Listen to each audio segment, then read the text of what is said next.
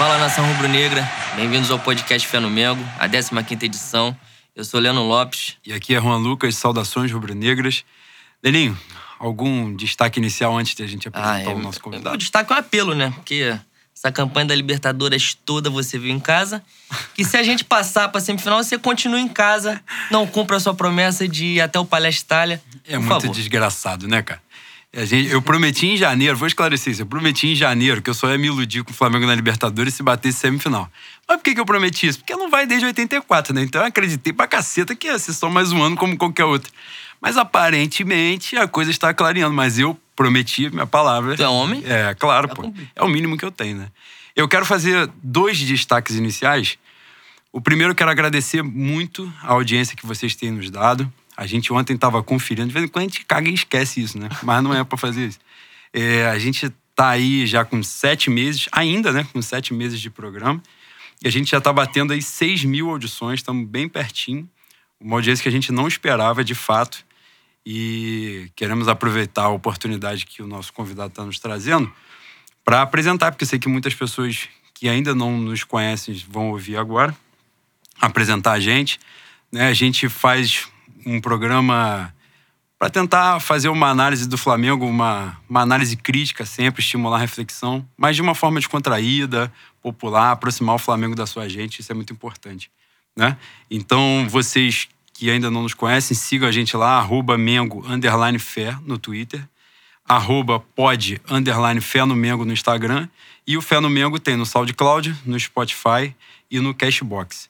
Então acompanha a gente lá por qualquer novidade, né? A gente está sempre lançando por lá. O segundo destaque que eu quero fazer, e é muito importante, quero parabenizar o Flamengo da Gente, grupo do qual orgulhosamente eu faço parte, pela belíssima campanha do Nós Não Esquecemos. É importante falar isso daqui, aproveitar essa oportunidade também, porque a gente soube ontem, né, do jogo lá, que ocorreram episódios isolados, uns dois episódios de alguma tentativa de intimidação, porque alguém estava com adesivo da campanha.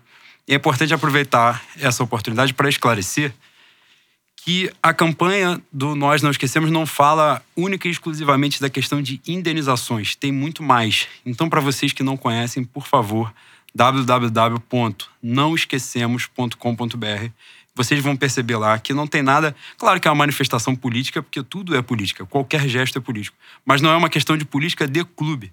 Né? Estou aqui dizendo que eu faço parte do grupo. Cerca de 90% das pessoas que fazem parte do grupo não são nem sócios proprietários do Flamengo, então não serão candidatos a nada e nem almejam nada lá dentro. O que a gente almeja é só um Flamengo mais forte, maior, não só em tamanho, mas em espírito, né? A gente conhecer e respeitar a nossa história.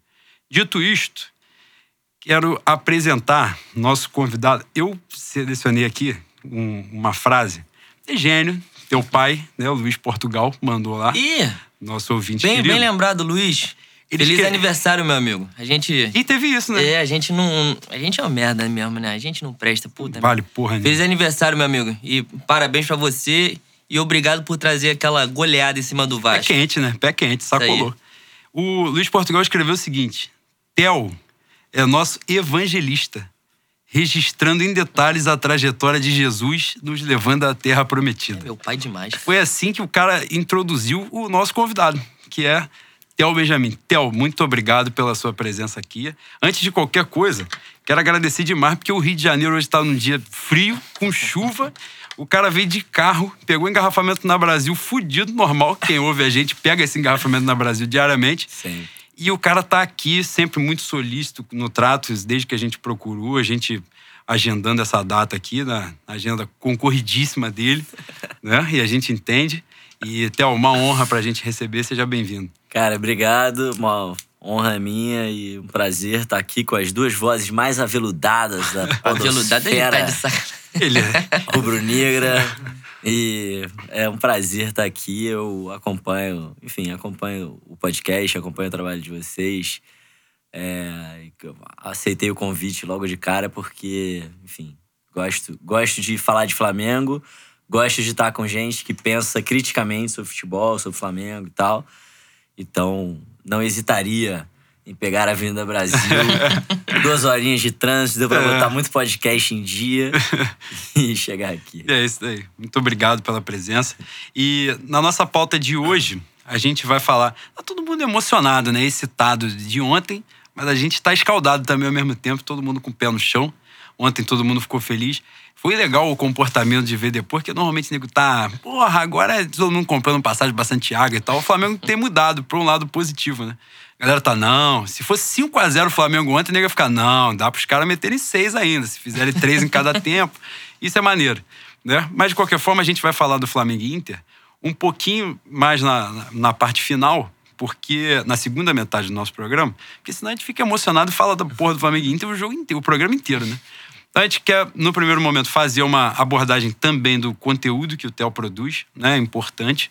O Theo tem um trabalho muito bacana, desenvolve um trabalho muito maneiro. Sei todos vocês que vão nos ouvir conhecem, mas os que conhecem, propaguem cada vez mais, que é um trabalho muito bom. Ele fala, parece que eu tô salvando criancinhas da fome, sabe? Cara tá falando de tática no Twitter. pô. Porra, mas é muito bacana, é muito bacana. E a gente vai fazer essa abordagem e aproveitar para fazer as análises dos jogos que passaram nesse período, que foram Flamengo e Grêmio e Flamengo e Vasco. A gente não vai analisar individualmente os jogos, mas justamente da forma como o Theo é, produz o conteúdo, né? Fazer análise dos comportamentos dos jogos, o que, que já tem evoluído, o que, que a gente pode ver diferente. Né? Vamos falar das expectativas aí para o brasileiro, essa sequência final aí de primeiro turno, né? Faltam quatro rodadas só. Vamos falar também, obviamente, né, da Libertadores. E, vez ou outra, dar uma pincelada em alguma coisa aí, falar de VAR, né? Dar umas porradinhas que é bom. Falar do papel da imprensa. Essa, na, na última semana você falou um negócio muito bacana lá, escreveu sobre a questão de especulação e tal, né? E acho que é importante a gente aproveitar a oportunidade para falar sobre isso também. E vamos nós, né? Vamos. É, todos os nossos convidados são especiais, né? Todos foram e são. Mas o Theo, a diferença é que o Theo escreve textos, né? Fios, uma porrada de coisa. Então a gente. Eu, eu, na, A na diferença hora é que eu sou prolixo. não, não Essa é a isso. Não, longe disso. Na hora que eu defini com o Leandro que, que ia ser você o nosso convidado, e a gente tentou ver a viabilidade, né? A gente, porra, conseguiu, beleza. Então a gente tem que ler as coisas que você produz. É, estudar sobre, Pra né? parecer Pra não- menos burro. Eu quis não parecer menos merda. burro aqui, exatamente. E aí, nesse sentido, né, além dos fios que o Theo produz lá, o Theo escreve, né, normalmente passa esses textos no Mundo Rubro-Negro. Aliás, aproveitar para falar, né, o Mundo Rubro-Negro lá do Diogo Almeida, parceiro querido, e incentivem a mídia independente, que é muito importante, é um trabalho muito sério, né, que é feito lá, que é desenvolvido no Mundo Rubro-Negro, muita gente boa escrevendo, muita gente boa participando daquilo, né? Então Muito procurem legal, lá os textos. O jogo é uma liderança Necessária. Muito, muito, muito bacana mesmo, assim. Eu já trabalhei com muitas coisas, em muitos lugares e com muitas pessoas na minha vida. E o Diogo é um cara que tem uma ética profissional, assim, uma maneira de lidar com os colaboradores dele que é bem especial, assim. Sim, muito bacana. Vale a pena. E aí nessa a gente foi pesquisando os artigos lá e teve um texto lá de trás seu que me chamou a atenção, que é o título do texto estava Ninguém nasce zagueiro. E eu achei muito maneiro, porque aquilo ali pareceu de fato uma introdução para quem é mais burro assim igual a gente, né, que tá de fora. Ouvir, você fazendo né, rapidamente, a, a premissa do texto ali parte de um, de um jogo, evento qualquer do Flamengo, que alguém ia escalar três, três volantes, Aham. né? E aí rolou aquela coisa de, porra, três volantes, o Flamengo vai ficar lá Três volantes atrás. é defensivo. Aquela coisa que o Leandro gosta, né? De DNA rubro-negro, né? Oh, Não maravilhoso. Três volantes. E aí o Theo explica no texto que ele fala sobre a história de zagueiro, né? Que normalmente os zagueiros eram os caras mais brucutus, mais fortes e tal. E o centroavante também era forte para poder disputar corpo com o cara. E aí depois de um tempo eles vão percebendo que o atacante mais rápido, né? Mais ágil, vai levando vantagem sobre o zagueiro. E aí vai mudando o perfil do zagueiro. Sim. Então, com o tempo, né, os próprios vo- você fala pela questão dos volantes, né? Os próprios volantes já não vão sendo mais aqueles brucutus, né? Da Silva, Paulinho, é, a grosseria toda, Williams, né? toma a bola e devolve, toma a bola do cara e devolve pro cara e fica nisso o jogo todo, né? Isso vai mudando. E eu achei bacana você falar sobre isso, que além você tá passando uma coisa que normalmente as pessoas se afastam, né, que é essa coisa do tactiquez e tal, tá falando de uma forma mais informal, mais acessível. E ao mesmo tempo que você fala dessa da característica, você fala de sistema tático como você chama de cobertor curto, né? Sim. E é, porque são escolhas, né, dos Sim, treinadores. Para você, assim, qual é a importância de justamente tornar essa, essa discussão, esse debate tático, que nem na imprensa tem acontecido, né? É mais acessível para as pessoas. Cara, eu acho. Pode parecer meio estranho o que eu vou falar, é uma, uma característica minha, assim, uma visão minha. Eu acho. Na minha experiência, é quase impossível assistir futebol sem entender minimamente o jogo, assim, sem entender qual é a dinâmica do jogo. Porque, porque senão não adianta, entendeu? Não adianta você falar assim, pô, agora esse cara tinha que ter lançado. Por exemplo, eu jogava bola com um cara, o apelido dele era Rádio. Se vocês estiverem nos ouvindo, Rádio, um grande abraço pra você. Ruim pra cacete. Impressionante. E o rádio. Tomara por que os eu outros não chamem ele de rádio, né? Porque tu chamou ele de ruim pra caceta, Não, agora muito todo mundo. ruim, muito ruim, muito ruim. Assim, um dos piores que eu já vi. Porra, E o rádio, o rádio, ele jogava narrando o jogo. Por isso que o nome dele era rádio. E aí, a bola saía lá no goleiro e o rádio ficava gritando lá na frente assim: Mete de trivela! Dá em mim! No jeito que vier eu bato! Cara, você não entende nada da dinâmica do jogo. Porque mesmo se eu acertar esse lançamento de 40 metros, que eu não vou acertar, você não vai dominar. Então você tem que, pra apreciar o futebol, na, na minha leitura, tá? Eu sei que é uma visão um pouco específica. Tem que entender minimamente a dinâmica do jogo. Senão você fica pensando, porra, esse cara podia ter dado esse lançamento aqui de 90 metros, e aí seria gol do Flamengo. Aí vai o cara. É, exatamente. Aí sai vaiando o cara, porra, fulano, sabe cruzar. Porra, chega no meio campo, o cara não consegue dar um cruzamento. Então eu acho que você é, precisa entender as dinâmicas do jogo de futebol, tá? Acho que isso é uma parte bacana. Não é que precisa, né? Óbvio que não precisa. Eu assisto basquete, não entendo nada de basquete, mas assim, eu acho que isso enriquece a experiência do futebol, sabe? Eu acho mesmo. Só que eu acho que tem um problema. E aí não é, não é só do futebol e nem da tática. É um problema nosso no mundo, e especialmente no Brasil, que qualquer conhecimento técnico, ele vira tecnicista, tá? Ele vira tecnocrata, no sentido assim de só quem é iluminado pelo conhecimento técnico pode falar sobre isso e debater sobre isso e discutir, etc. E aí, então eu vejo não só no futebol, mas em vários outros assuntos, na economia, por exemplo. Ah, vamos fazer aqui o debate da reforma da Previdência. Os caras começam a usar uns termos que ninguém entende, meu irmão. Que ninguém sabe o que está sendo falado. intencionalmente é pra ninguém entender. Intencionalmente, no caso da, né, nesse caso, sim, pra ninguém entender, mas eu acho que tem muito uma, uma visão nossa, enfim, meio estranha, que é quem fala rebuscado parece mais inteligente. Então, às vezes eu tô falando uma coisa que nem eu mesmo sei direito o que, que eu quero dizer, mas eu falo com palavras rebuscadas e eu pareço mais estudado, eu pareço mais inteligente, eu pareço, enfim, é, mais profundo naquele assunto. Quando não é verdade. Não é verdade. A gente sabe, pra mim, a, a métrica é a seguinte: se você não consegue explicar pra uma criança de 8 anos, você não entende muito desse assunto.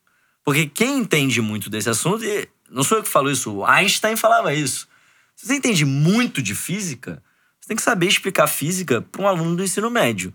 Se o aluno do ensino médio não consegue entender, é porque você não entende tanto de física quanto você Imagina. imagina ou, enfim, quer fazer parecer.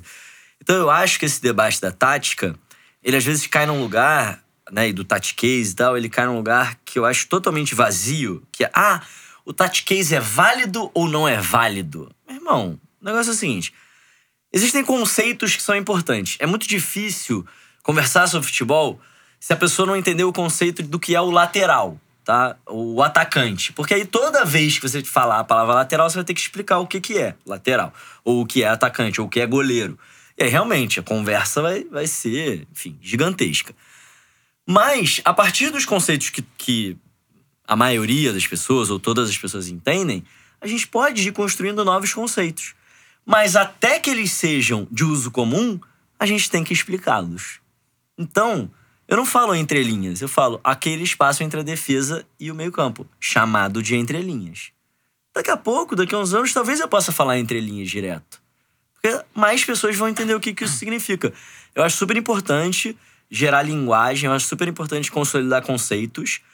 Mas, cara, eu não topo uma linguagem que exclui, eu não topo uma linguagem que, que é pomposa pra parecer que é complexa, entendeu? Espero que a Denô esteja ouvindo na gente, né? Negócio de extremo desequilibrante, homem terminal. É isso que a gente tava falando. é, parece muitas vezes uma coisa intencional mesmo. É, pra pois é. demonstrar um conhecimento como se você tivesse uma coisa que não tem, né? É, Além do mais, é insuportável, né? Sim, é pois cansativo. Fica chato o debate, entendeu? Então, eu acho que, é, para mim, a experiência do futebol se enriquece quando a gente fala de tática, quando a gente fala de desempenho, quando a gente fala de técnica, quando a gente analisa, mas tem que ser linguagem simples. E aí, o meu, a minha meta, a frase que eu repito para mim todos os dias quando eu começo a escrever uma, um texto no Twitter é simples sem ser superficial. Simples sem ser superficial. Porque aí tem uma, um outro ponto que é quem escreve, quem produz conteúdo, gosta de achar que a audiência é burra.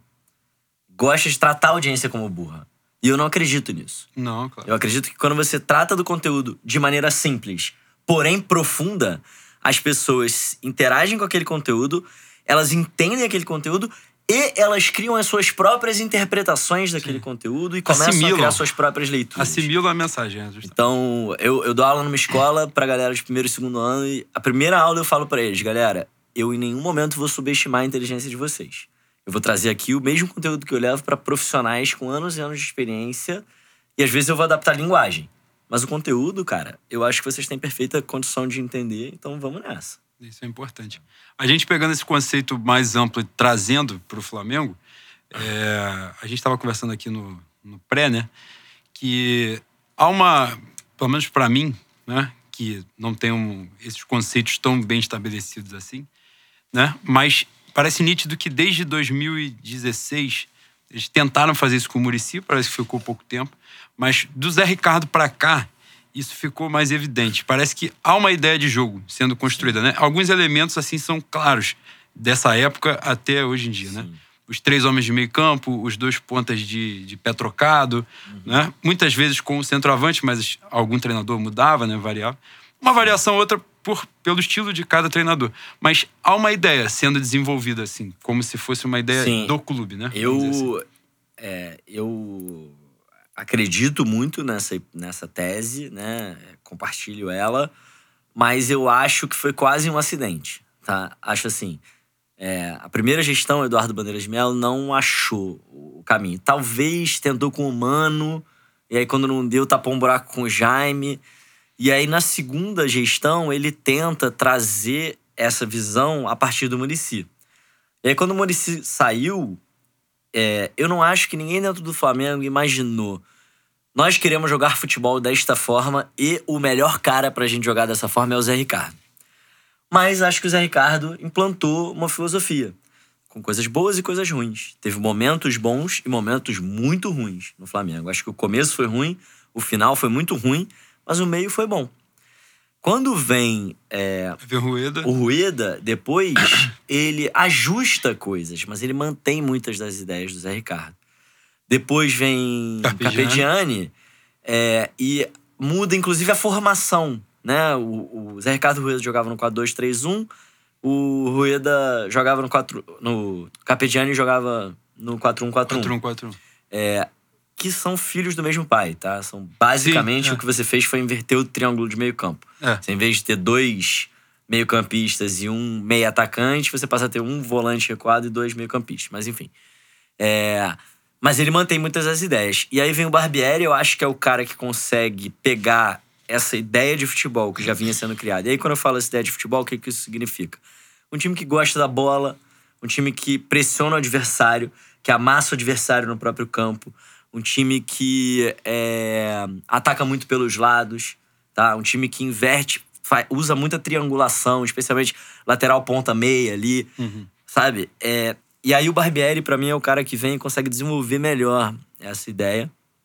Enfim, acabou saindo por vários motivos, vários dos quais eu acho que não tem a ver com o campo em si. Acho que ele é, pesou pro Barbieri ali falta de cancha, sabe? Poder barrar o Hever, poder isso. barrar o Diego e ter respaldo e tal. Acho que é isso. Quando ele pensou em barrar o Diego, o Diego falou, camarada, senta lá, vai. E aí ele acabou caindo e tal. E aí vem o Dorival. E o próprio Dorival, eu acho que ele foi muito feliz, assim, é, porque ele foi muito humilde. E ele fala numa entrevista, ele fala, cara, na verdade, eu peguei muito do que o Barbieri já tinha deixado e fiz um ajuste ou outro, assim. Então ele fez um ajuste na zaga, trocou o Diego pelo Arão no meio campo, Mas o time era basicamente o time do Barbieri, assim, nenhuma revolução. É, E aí agora, e aí eu acho que o Abel representou a quebra nesse modelo, tá? Tem lá, né? O Flamengo contratou a consultoria da Double Pass, que criou um Sim. documento de 500 páginas, como o Flamengo deve jogar e tal.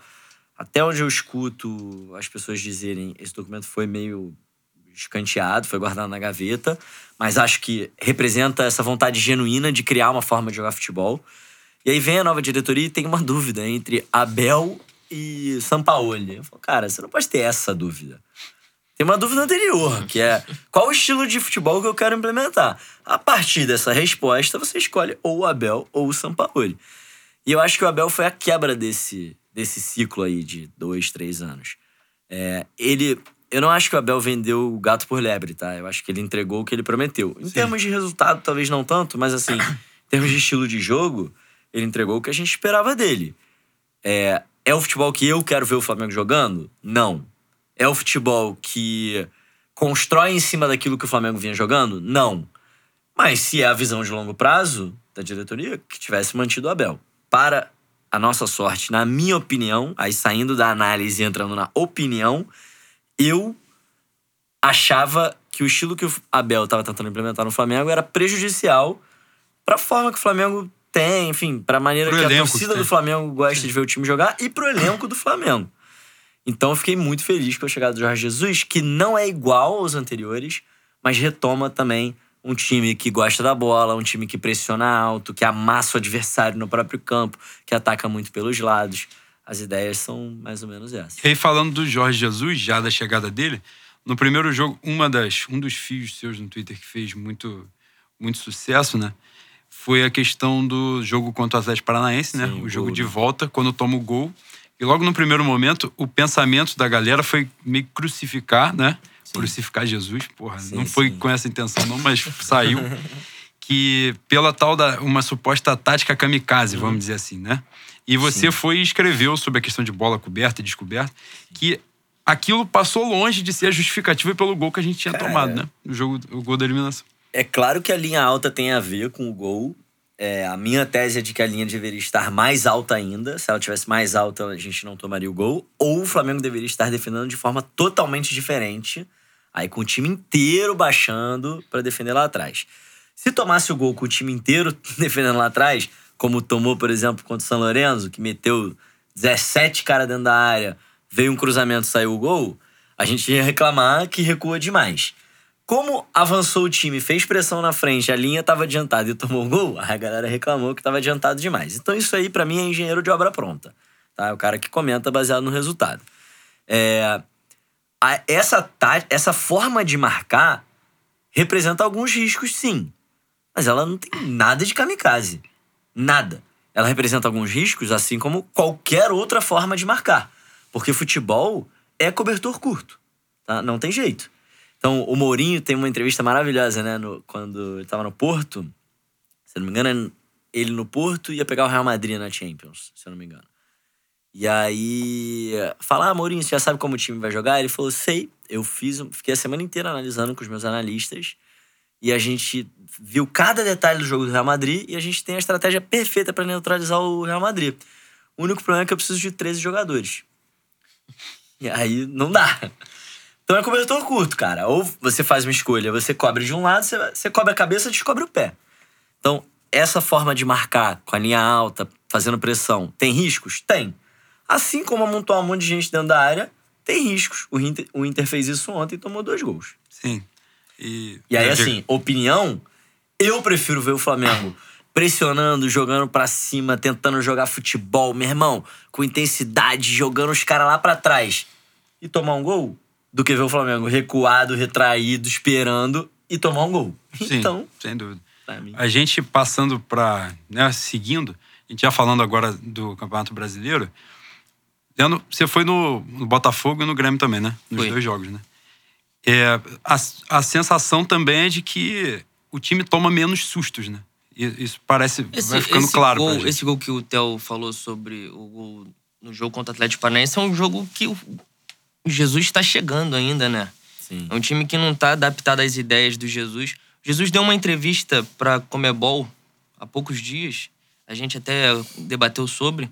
E ele fala que ainda não conseguiu implementar o que ele realmente quer no time. E as mudanças já são absolutamente, é, muito drásticas, muito drásticas. Mas esse jogo em específico, contra o Atlético Paranaense, era o início. O Grêmio é, já era um Flamengo mais habituado às ideias do, do Jesus, né, Bui? É, mesmo assim, eu acho que a gente demorou um tempo. Você até colocou aí a, a mudança de estratégia. O Flamengo demorou um tempo a entrar no jogo. A gente faz um, um gol com, Com o Arão. com a, uma entrada do Arão ali pelo meio, né? Com o passe do Arrascaeta. 30 minutos. O Theo Uma- escreve sobre isso, né? Porque ele, o Theo escreveu que era uma mudança que ele fez, que ele, ele entendeu que havia um espaço né, entre o meio e a defesa, onde o Luan flutuava ali, né? Sim. E ele corrige a, a, a formação do meio campo, ocupa esse espaço, o Grêmio não joga mais, e ele faz um negócio que ele, como você estava falando antes da formação, o Arrascaeta joga de falso 9, que é a Isso. jogada, né? O Arrascaeta Primeiro sai tempo, e o dá a primeiro bola no tempo eu nem posso falar tanto que eu tava procurando Eliette, né? Eliette desapareceu do estádio. eu, É, eu vi o. Eu voltei pros 40 minutos que eu parei pra ver o jogo, vi o gol por acaso. E quando, assim que eu parei, teve o lance do Mari. O Mari puxa o cara, a gente tava aqui discutindo sobre isso antes. Sim. Teve o VAR, a gente toma o gol, mas logo no segundo tempo a gente já, já se reencontra num um lance com sorte, né? Que o Bruno Henrique cruza, a bola bate na trave, É. cai exatamente Eu no achei pé que o VAR ia anular também, porque ia falar que cagada não vale. Você tem, você tem espaço aberto aqui pra expor Pra- sua pra raiva expor, contra é. o VAR. Pode bater à não, vontade. Acanha, não. eu sou um mega defensor do VAR, cara. Eu tenho zero raiva do VAR. Eu só odeio a forma como o VAR está sendo implementado. Eu sou muito defensor há muitos anos, assim. Sou muito a favor do VAR. Eu acho muito engraçado. Eu acompanho muito futebol inglês, né? Então, eu, enfim, morei na Inglaterra, acompanho muito futebol inglês, e acompanho muitos jornalistas e pessoas do futebol na Inglaterra. E às vezes troco uma ideia, né? E aí os caras estão putos com a forma como o VAR está sendo implementado lá. Eu tô, meu irmão, vocês não estão falando, cara. Tipo, esse gol agora do Rubem Neves, que, que ele mete uma porrada contra o Manchester United, ficaram checando um impedimentinho ali, que o, porque o Moutinho bate o escanteio e o cara devolve pra ele. Aí talvez ele tivesse à frente da linha da bola, talvez não. Demorou uns 30 segundos, cara, a checagem, com a imagem ao vivo, tá? Com a imagem ao vivo, mostrando o que estava sendo checado. Os caras ficaram revoltados, os ingleses. Como é que pode? Não sei o que. Eu falei, meu irmão, aqui ia demorar cinco minutos e a gente não ia ter imagem, não sabia nem o que que estava O sendo software é checado. mostrado, né? Ele passa pra televisão e sim, mostra é. o cara calculando. Então, É, assim, eu detesto a forma como o VAR está sendo implementado. Vocês mas- falaram, vocês falaram da- das mudanças táticas é, baseado em cada treinador e a partir disso o padrão que o Flamengo vem construindo, né? Sim. Uma coisa que eu queria saber de você, você achava que o Arão fosse esse jogador todo que o Jesus montou? Cara, Isso aqui é a zica do caralho que eu Eu acabei de sei. fazer, né? Pode ser que daqui pra frente tudo dê errado. Mas ele nem vai jogar contra o Inter, já dá Ah, tempo de aí é, recuperar da zica. dá tempo. Dá tempo. cara, eu é, nunca achei o Arão tão ruim quanto, Parecia. quanto as pessoas diziam. não, assim, A gente sempre defendeu É, isso aqui, isso é verdade. É, se você pegar no início de 2018, a gente gravou um podcast no Conexão Rubro Negro, Conexão MRN, eu, Diogo e Tatu, Fabiano Tatu. Aliás, lembrei muito do Tatu vindo na Brasil, comer uma pele e tal, que é... Fabiano Tatu purinho.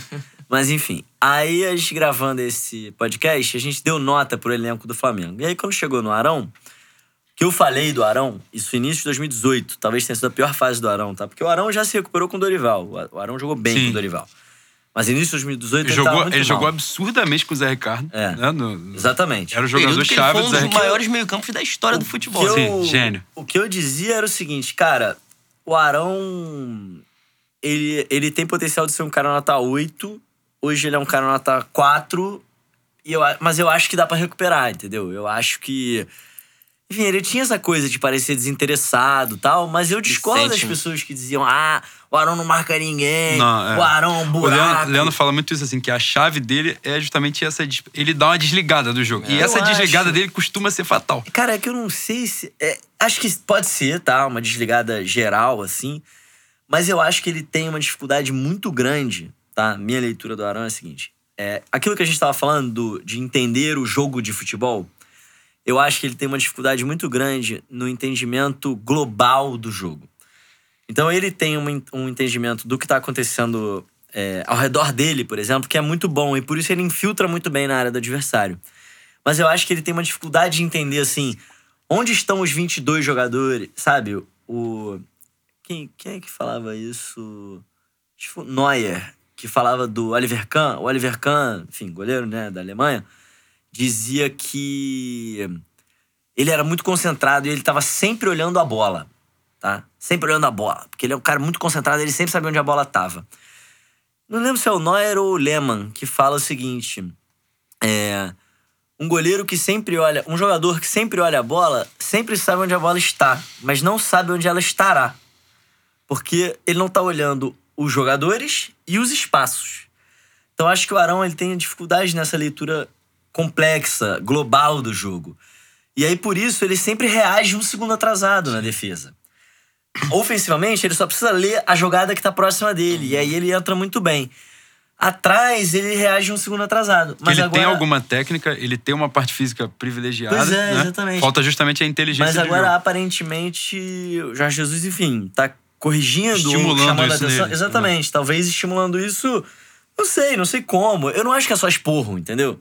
Não acho mesmo. Não, assim. Acho que é sentar junto. Não, não é. o Eu, eu não acho nem que o cara. seja questão de esporro. Eu acho que ele precisava de um técnico que realmente É, concordo. é, estimulasse essa atenção. Mostrasse ele. é, o espaço tá ali. mostrasse. Olha, é é aquilo ali. O Arão precisava de instrução. Tem um jogo, não tem um jogo que ele tem uma pausa e o Jorge Jesus chama ele e isso. fica fazendo Tá gestual, né? trás. Isso. E a galera É. começou meio que a rir daquilo como se fosse um esporro, mas não, ele tava mostrando Exato. um espaço. No, no primeiro jogo treino dele, é o aquele Tamal Arão. Tamal Arão, ele fala que o Arão é um jogador extraordinário, que ele já Sim, tinha é. visto, que Sim, sim. ele é tarado do futebol, né? Ele diz Sim, ele sim. que tinha PFC lá em E Portugal. dá pra ver Maluco. que é mesmo. Dá pra ver Não, que ele é, ele é, ele é doido.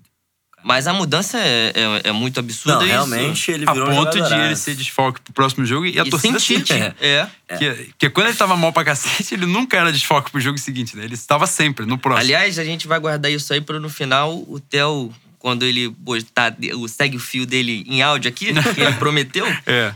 eu gostaria que você expusesse qual é a melhor formação para você pra gente encarar o Inter lá no Beira Rio. Tá. É, daqui a pouco a gente vai falar do, do jogo do Inter. Aí o que a gente tava falando do Grêmio e do Vasco, você já nota determinados, pelo que deu pra ler também, te acompanhando o que você já falou, alguns comportamentos já começam a se Claro. repetir. né? Eles já vão ficando mais, Sim. mais naturais, né, no time.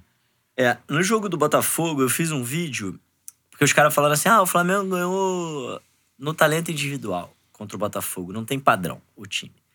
Aí eu fiz um vídeo de nove chegadas pelo lado direito nos primeiros 35 minutos. A nona chegada é o chute do Gerson, que é o primeiro gol do Flamengo. Nove chegadas muito parecidas. Uma construção de jogada muito parecida. Falei, cara, se isso não é um time que tem padrão, eu não sei o que, que é. É claro que são muitos padrões? Ainda não.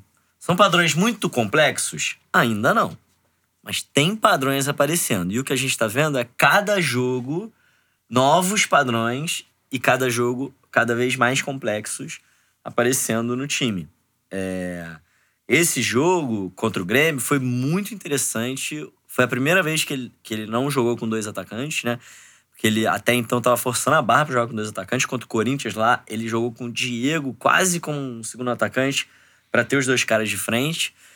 E esse jogo contra o Grêmio foi o primeiro momento que ele abriu mão disso. Ele começa com dois atacantes, Berril e Bruno Henrique, e aí depois ele abre mão, traz o Arrascaeta por dentro sozinho, como falso 9.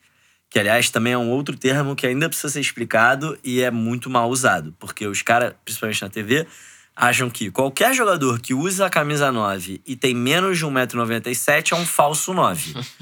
e não é verdade, tá? O Nilmar era um bata- baita 9 e pesava 13 quilos. Entendeu? O Agüero é um baita 9 e tem 1,52m. Então, assim, Romário, pô. Exatamente. Então, assim, é, o falso 9 não tem nada a ver com isso. O que, que é o falso 9? O falso 9 é o cara que joga na linha ofensiva, né? Na última linha. Então, num 4-3-3, ele é o cara central ali desse último 3. Então, ele joga prendendo os zagueiros, mas ele não fica empurrando o adversário para trás, né? Ele não fica dando essa profundidade que a gente chama, que é ser o cara mais adiantado. Ele fica lá prendendo os zagueiros, quando a bola chega no setor de meio campo, ele recua para se tornar mais um meia. Mais um Firmino E aí, no Liverpool. o Firmino é um ótimo exemplo de um cara que sabe fazer a função do falso 9. Porque isso também é uma coisa. As pessoas falam, fulano é falso 9. Ninguém é falso 9. Você joga de falso 9. Uhum. E aí, assim, se quiser botar o, sei lá, um centroavante grandalhão pra tentar jogar de falso 9, dá também. Talvez ele não tenha as características pra fazer essa função. Mas falso 9 é função, não é característica de jogador. Então, o maior falso 9 do mundo, e da história talvez, não é 9. Não é nada. Ele é, sei lá, um extraterrestre. Ele é o melhor 7, 8, 9, 10 do mundo, que é o Messi. Que, enfim, reinventou a função de falso 9, um Guardiola. É... Mas, então o falso 9, ele é o cara que entra no, na linha de defesa, quando a bola chega no setor de meio campo, ele recua para se tornar mais um meia. E aí ele gera um- uma escolha, eu sempre falo isso, que o falso 9, ele é sobre gerar uma escolha difícil para os zagueiros. Por quê? Se o zagueiro sair para acompanhar, o Deixa o cara buraco. deixa o buraco atrás. Se ele não sair para acompanhar, eles ganham, eles ficam com superioridade numérica no meio-campo, tá? Porque ele Sim, vira um meia a mais. Então, se você pegar, por exemplo, o jogo do falso 9, né, que é o Barcelona e Real Madrid, é o 2009, que o Guardiola entra, entra na verdade com o Messi pela direita, o Eto'o centralizado, com 10 minutos ele inverte e lança o Messi como falso 9 pela primeira vez. Cara, se você olhar os lances desse jogo, pausa assim no começo dos lances e pergunta: quem os zagueiros do Real Madrid estão marcando? E a resposta é: ninguém. Porque eles não sabem quem marcar. Eles não querem acompanhar o Messi até o meio-campo e eles ficam marcando ninguém. O que acontece? O Barcelona tem um jogador a mais no meio-campo, consegue criar a partir disso. E aí, o, o Jorge Jesus testa isso com a Rascaeta, traz o Rascaeta. Cara, em cinco minutos o Flamengo cria quatro jogadas iguaizinhas. O Rascaeta sai, na primeira o David Braz não acompanha, o Rascaeta tem o espaço, cria, faz uma tabela. Na segunda, o David Braz acompanha, o Arão infiltra. Na terceira, o David Braz não acompanha, o Rascaeta recebe, gira. Aí o David Braz recebe, resolve sair pra dar o combate, o Arão infiltra nas costas dele e faz É o gol. isso. E na quarta, enfim, não lembro qual é a quarta jogada. Mas ah, a quarta é um contra-ataque que, que ele sai, os zagueiros não acompanham, ficam dois contra um no meio-campo e o cara tem que fazer a falta na rascaeta pra não ter o Sim, contra-ataque. é, porque o cara ganha até amarelo. Então, é, foi a primeira vez que a gente viu isso. Ele repetiu isso contra o Vasco, diferente, porque agora era uma dupla na qual era Gabriel e Arrascaeta na frente, o Arrascaeta fazendo essa, essa função aí de falso 9, enfim, meio um meia, meio um atacante. É, mas a gente começa a ver esses. é, de certa forma é um teste, né? Mas não é aquele teste, professor Pardal, testou uma coisa Sim. maluca. Nunca jogou com três zagueiros, agora vai jogar com três zagueiros. Você vê que tem um fundamento ali. Total. No jogo, no- o que ficou assim, que tem aparecido né, no Vasco, no Grêmio e contra o Inter também, é a, a capacidade do Jorge Jesus fica evidente na parte de a leitura do jogo, né? Ele durante o jogo ele consegue fazer alterações com os jogadores que já estão ali e o Flamengo muda, mesmo. essa que o Leandro falou de o Flamengo entrar no jogo do Grêmio, né? Não é um entrar no sentido apenas de comportamento, né? Tipo, o time tava desligado, É, deu um clique e ligou. É, um, é uma leitura mesmo, ele muda a função dos caras que estão ali. O Gerson é o cara mais evidente, assim, do, do que o Jorge Jesus pensa, porque o Gerson ontem mesmo, né? A gente vai falar um pouco mais disso. Ele entra numa posição, ele entra na direita ocupando espaço, depois ele tá na esquerda, depois ele tá jogando mais atrás. Então, você vê que os jogadores. O, alguém escreveu sobre isso hoje, não vou lembrar. Eu acho que foi o Leonardo Miranda, se eu não estiver muito enganado. Que diz justamente que uma das, um dos erros, dos equívocos, ou incapacidade mesmo do Abel, que ele queria fazer isso, né? Os três homens de frente. Eles exercerem funções diferentes ao longo do jogo, né? Mudarem justamente para mudar uma situação diante da situação de jogo. Mas o Abel simplesmente não conseguia fazer isso. É, parecia meio aleatório. Parecia assim. É que nem na época que o Flamengo. Só troca de lugar, tipo, A- vem é, você a pra cá. grande mudança tática era inverter os pontas. Mas por que que inverteu os pontas? Ah, porque não tava dando certo. Aí Inverteu. Vamos tentar coisa nova. É, tipo, muda a estratégia. É estranho isso, né? É, o Jorge Jesus é impressionante como ele muda. Eu confesso que é, tem padrão até na forma como ele muda. Então ontem eu tava assistindo o jogo do lado do Rodrigo, né? Que é um camarada meu que a gente vai jogar há muito tempo já junto. E eu falei pro Rodrigo, a bola saiu no tiro de meta do Inter, eu falei, o Flamengo vai mudar de estrutura agora. Aí ele, como assim? Eu falei, vamos ver como que o time vai se formar. Aí ele, quando voltou, ele falou, caraca, mano, realmente, o Flamengo mudou a formação, sabe? Então tem algum padrão também na forma como ele muda. É, mas, enfim, é muito interessante. A gente tem um de grande amigo que fala sobre essa questão do o comportamento ser automatizado, que ele Sim, chama, né? total. Vai ficando na cabeça, você vai fazendo repetição, repetição, repetição, e aí vai chegando. Ele fala isso na coletiva, né? Que os jogadores já começam a ter mais liberdade, porque eles sabem o que eles têm que fazer. Claro, exato. E aí, nessa que eles sabem o que eles têm que fazer, eles sabem também o que eles podem fazer. Exatamente. Né? Daí eles vão tirando da cartola. É, o, o exemplo que eu sempre gosto de dar, eu acho assim, treinamento é fundamental e a tática é fundamental justamente para o jogador interiorizar esse conhecimento, passar a não pensar duas vezes, né? Tem que ser automático, tem que estar no sangue. E aí as pessoas me pensam assim, ah, tem que automatizar, tem que... Será que isso não robotiza o time? Eu acho que é o contrário. Eu acho que é menos uma linha de produção e mais uma jam session de jazz, sabe? Porque, cara, os caras estão tocando jazz. Todo mundo improvisando. Agora, se o baterista começar a fazer uma porra e o baixista começar a fazer uma outra parada da cabeça dele, vai ficar uma merda, entendeu? Agora, Ele, ele eles- sabe aonde se ele pode improvisar. a É. base comum pra em cima disso poder improvisar, aí é que o jazz acontece. E na minha visão, é aí que o futebol acontece também. E a, a capacidade dele tem ficado muito evidente nesse sentido. Né? Próximo jogo agora a gente enfrenta o Ceará no final de semana. Muito provavelmente ele vai mesclar, né? Ele já Sim. falou sobre isso, né?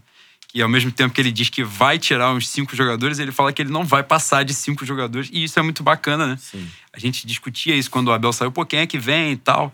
De, aí o Osório normalmente costuma ser o cara que titular, reserva, né? A Aguirre fazia muito isso, titular, reserva, entrava os 11. E, enfim. E a gente vai pro jogo do Ceará, que é um jogo. Como é que eu vou dizer? O Flamengo comprou, torcida visitante, né? 15, 15 mil, mil. ingressos. Lá, ingressos esgotados lá no, no Castelão. O torcedor do Flamengo tem, tá arrebentando, né? Sim, Esse realmente. ano. Importante é que a gente não entre com a displicência que a gente entrou contra o Vasco, né? O jogo Primeiro contra o Vasco tempo a não gente foi podia ter bacana, terminado né? o primeiro tempo perdendo. Se o Pikachu fizesse aquele gol ali, eu não sei se a gente teria as condições de virar. É, Não, condições de virar teria, mas concordo. é condição teria. O jogo do Vasco é um jogo que a gente dominou di- 70 minutos a e era pra diferença, dominado técnica, 90. a diferença técnica é absurda, realmente. Sim, sim. Mas tem vezes, né? Tem vezes que os caras metem um, Claro. desligou, mete Sim, dois, aí sim. vai pro caceta. Na verdade, a gente falou muito sobre isso, muitas pessoas falaram sobre isso no Twitter, que aqueles moles que o Flamengo deu contra o Vasco, se ele desse contra o Inter, seriam fatais, porque a qualidade técnica dos jogadores era melhor. né? Cara, é, eu, eu discordo em um ponto, Uhum. que é, se o Flamengo tivesse dado mole contra o Inter, o cara do Inter que, sei lá, ah, o Felipe Luiz tomou um drible do Pikachu. Se ele tivesse tomado um drible do D'Alessandro, o D'Alessandro estaria a 70 metros do gol.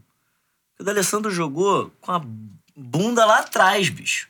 Sim, Então, não. assim, é. Inter- Mas as pessoas falaram antes também do jogo, assim, né? ah, É. Se o Inter tivesse saído para o ataque e o Flamengo tivesse dado mole, é, realmente, mas aí teria sido outro jogo totalmente Não, não, não. diferente. O comentário era justamente antes de ter acontecido É, o jogo do não, Inter, não, né? total. Porque ontem realmente a postura Sim, foi. sim, a qualidade do time do Isso, Inter é. individual é E a gente pega o Ceará, o jogo da sequência é Flamengo e Palmeiras, né? Que é muito importante. é, é o A gente, jogo- nessa sequência, os últimos quatro jogos do turno são. A gente pega agora Ceará fora, Palmeiras em casa, Havaí fora e Santos em casa. Então a gente pega os nossos dois. Agora o São Paulo vai virar um candidato ao título, né? claro. Mas Palmeiras e Santos, né? Dois confrontos diretos muito importantes no, É. no Maracanã. E a gente precisa muito desse resultado. Você acha que foi importante? É, Claro que a gente quer ganhar tudo, né? Mas a eliminação na Copa do Brasil, de certa forma, foi positiva nesse sentido, para o time ter mais tempo de assimilar determinadas coisas. Cara, a eliminação na Copa do Brasil tem seu lado positivo, que é exatamente esse. Eu tenho muita dificuldade de dizer foi bom perder. Tá? É, isso é horrível. Não acho que foi bom perder. Mas concordo que tem esse lado positivo e ele é bastante relevante. Porque, de certa forma, isso é o que permite, vamos dizer assim, Sim, Santos sim. e São Paulo disp- disputarem o título brasileiro, Sim. porque não tem outro campeonato, né? Então eles têm essa semana, enquanto Flamengo e Palmeiras vão estar nessa batida, né? De, de Libertadores, o Inter, por exemplo, né, joga ainda a Copa do Brasil também, é, Grêmio e tal. Esses times já estão só focados no Campeonato Brasileiro, em recuperação de jogador. É, né? faz diferença. Sim. Não tem como dizer que não faz. É, faz diferença física, faz diferença mental, faz diferença em viagem, faz Claro, diferença é, nível de treinos, você consegue treinar mais, sabe? Então, Sua expectativa para esse O jogo do Ceará? final, não, esse final de primeiro turno e, e o turno que vem? pra- Cara, é. Eu gostaria muito de fazer 10 pontos nesses quatro jogos. Independente de contra quem for o empate. Tá? Três vitórias e um empate. Pra mim, essa seria a meta. Acho que a gente não pode perder pra Santos nem Palmeiras. Se der pra ganhar, ótimo. Mas também se empatar não é nenhum desastre. Por quê? É, o Palmeiras é um time. É claro que agora tá mal, mas. é, a gente já sabe qual é o auge do Palmeiras. Tá? Já conhece o pico do De bola, Palmeiras. de É. bola, jogada. A gente tá conhecendo o auge do Santos. E eu acho que a gente ainda não conhece o auge do Flamengo. A gente não sabe onde esse time do Flamengo pode chegar. Então eu acho que se a gente mantiver próximo ali, no final do primeiro turno, tá? Dois pontos a mais, dois a menos, enfim, pertinho, a gente pode subir para um novo patamar no segundo turno. Não sei se vai acontecer ou não, mas pode ser que aconteça. E aí eu, eu confio em passar no segundo turno, entendeu? Isso é. Então eu gostaria muito, muito, muito. Mas eu acho que os jogos são mais difíceis do que a galera tá imaginando. assim. Eu acho que o jogo do Ceará. É claro que, na minha cabeça. Leandro também falou muito isso, né? Palmeiras e Santos, é Maracanã, a gente né, tem que fazer valer va- o fator casa, por mais difíceis que sejam os adversários. Claro. Mas eu acho que o jogo mais difícil nesse sentido, até por questão de questão Sim, psicológica mesmo, sim, é o jogo do cabeça. Ceará. Eu É. acho o jogo mais difícil, porque Eu concordo. as, as pessoas assimilam, porra, Ceará a gente tem que sacolar eles lá dentro. E não é tão simples assim. O time do Ceará O não Ceará é. muito bom. Sim, ele é do muito bem arrumado. é excelente. Foi muito prejudicado contra o São Paulo, né? Um pênalti escandaloso que o cara não deu. Quanto tem Fortaleza um também. gênio banguense, Thiago Galhardo, né? Porra, fantástico, né? Fez, fez a gente feliz aqui. Que foi lá pro Ceará falar que o mês no Vasco tinha 90 dias. O cara foi Não, fantástico. ele não falou isso. Ele falou que ele já passou por clubes em que o mês tinha Ah, mas 90 dias. bom, Por clubes entendedor, do né? Rio de Janeiro. Não Que fica em São Cristóvão. É, mas as expectativas nossas, né, são, são muito boas também. Eu acho, penso dessa forma de que a gente não sabe aonde esse Flamengo pode dar, né? E a gente o, o que a gente conversa sempre. Ontem eu e o Leandro ficamos conversando até 4 horas da manhã. Não tem, não tem como dormir, né? Depois de uma É. porra dessa, não tem condição. Quando eu consegui dormir, minha vizinha de cima, que é cantora, Ah, começou, a ensaiar 4 Bom. horas da manhã. Muito bom. Foi bem legal, cara. Se ela estiver ouvindo, beijo pra você. É. Foi ótimo. E era justamente isso assim. A gente tem hoje um cara que tem capacidade de extrair desse elenco o melhor que ele pode dar. Ele vai conseguir ou não? Aí a gente vai ver na Cara, prática. Só pra deixar minha opinião aqui registrada, eu vou discordar do, do Theo. Eu acho que a gente tem que ganhar do Palmeiras e do Santos aqui dentro de casa, porque no, no último campeonato foi o momento decisivo do Flamengo. Na hora de decidir, principalmente em casa, a gente não ganhava. Então, é principalmente pra marcar posição, pra marcar que realmente a gente tá disputando essa porra e que a gente vai até o final. Confronto direto a gente tem que ganhar. E o Palmeiras é, é muito simbólico, né? Hoje, porque hoje eu acho que o grande rival do Flamengo é o Corinthians, hoje de espaço de mídia e tudo, né? Só que neste, neste momento específico, nesse recorte, o Palmeiras é como o Flamengo, os- Não, claro. né? são os dois times de maior investimento. Então, por exemplo, uma se ela vier a acontecer, né? Uma semifinal entre Flamengo e Palmeiras, é uma coisa absurdamente forte, né? Porque todos os comentários serão em cima de dois sacos de dinheiro, né? Tem um saco de dinheiro lá de cá, um saco de dinheiro lá de cá. Hoje na ESPN Brasil, é, tem as várias barbaridades que os caras falam, mas hoje isso teve um fundamento. Porque se isso vier a acontecer, alguém vai ter que perder. Então vai vir um peso imenso. Ok, aí, dinheiro não basta. Só que o lado de lá também botou muito É, dinheiro, então claro. não é essa a questão.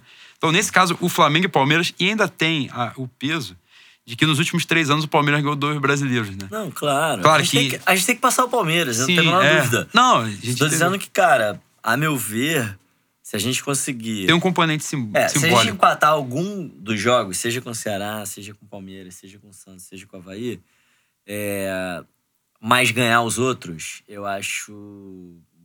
Até talvez empatar dois.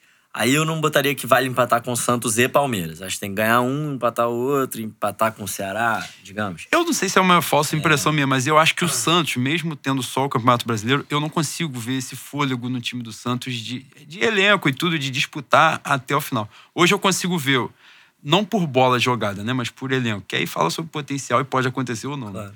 Mas eu acho o São Paulo hoje mais candidato a um time que vai disputar, brigar de É, cachorro grande ser. do que o Santos. Não sei, pra mim é é uma impressão. Pode ser, pode ser. O time do Santos é muito interessante, cara. É um time muito legal de assistir. É um De bola jogada. maneiro de analisar pra caramba. Sabe, realmente é um trabalho incrível. Mas vamos ver, né, o que vai acontecer. Eu acho assim, que a gente vai pegando recortes, né, ao longo do campeonato. Acho que você até falou isso no último episódio daqui do Fenomengo. Que a gente vai pegando recortes aí. Ah, o Santos com cinco vitórias seguidas, sete vitórias em oito jogos. Cara, isso é um recorte muito específico e esse recorte é irreal. Sim. Entendeu? Pro Santos. Não é que nos próximos cinco jogos vai vencer os cinco. Tanto que perdeu dois seguidos. E no, no recorte do Santos, a gente falou, teve um- um- uma expulsão equivocada no jogo do Botafogo, que favoreceu, porque eles fazem Sim. o gol da vitória depois da expulsão. São Paulo agora vem de cinco vitórias consecutivas. Uhum. É- é, realmente são recortes que, se você for analisar dessa forma, né? Mas no episódio eu falei que a sequência deles tinha, tinha sido uma sequência tinha bastante favorável. fácil, né? É. Pegaram É, jogos Eu fáceis em fiz casa. uma análise depois do jogo com o Goiás. Eu fiz uma análise do time do Santos no Twitter. Aí eu falei isso. Falei, olha, agora os próximos quatro jogos são mais complicados do que os últimos quatro. Aí teve um cara que ficou puto. O que é isso? Os próximos quatro são moleza, não sei o quê. Já tomou duas traletadas. É. Os caras de vez em quando ficam putos contigo. Teve um cara que falou pro Theo que o Theo tava entregando o ouro do Ah, eu Flamengo. sobre cara, isso. ah, isso é fantástico. A oportunidade é essa de a gente expor e expor as pessoas. Ó, ele mesmo. levantou a bola pra você. Eu você, levanto pra cortar, você não vai dar pra outro, Você vai porra. fazer É, uma de giba aqui agora. Deus. Não, meu irmão, pra mim a parada é a seguinte, É isso. tá? Eu gosto assim, Todos quando os introduz clubes- assim. Todos os clubes têm departamentos profissionais de análise. Aí teve um cara que veio me defender e falou assim: o Theo é muito bom, mas ele não é tão competente. É, essa foi foda. Aí eu falei assim: obrigado, hein, meu. Caralho, maneiro pra caralho. Mas enfim, independente se os caras são mais competentes que eu, não, não, eles têm mais tempo que eu. Eles são mais pessoas do que eu. São pagos para fazer isso. E, e eles analisam pontos muito mais complexos. Porque, justamente pelo que a gente estava falando aqui, eu quero falar de coisas profundas, mas, irmão, não vou ficar analisando a forma como o cara amarra a chuteira tal, porque acho que foge do escopo do que eu me proponho a fazer no Twitter. E às vezes esses detalhes ganham um jogo de futebol, tá? Então, esse é o primeiro ponto. Os é, clubes têm departamento de análise, tá? Número um. Número dois. É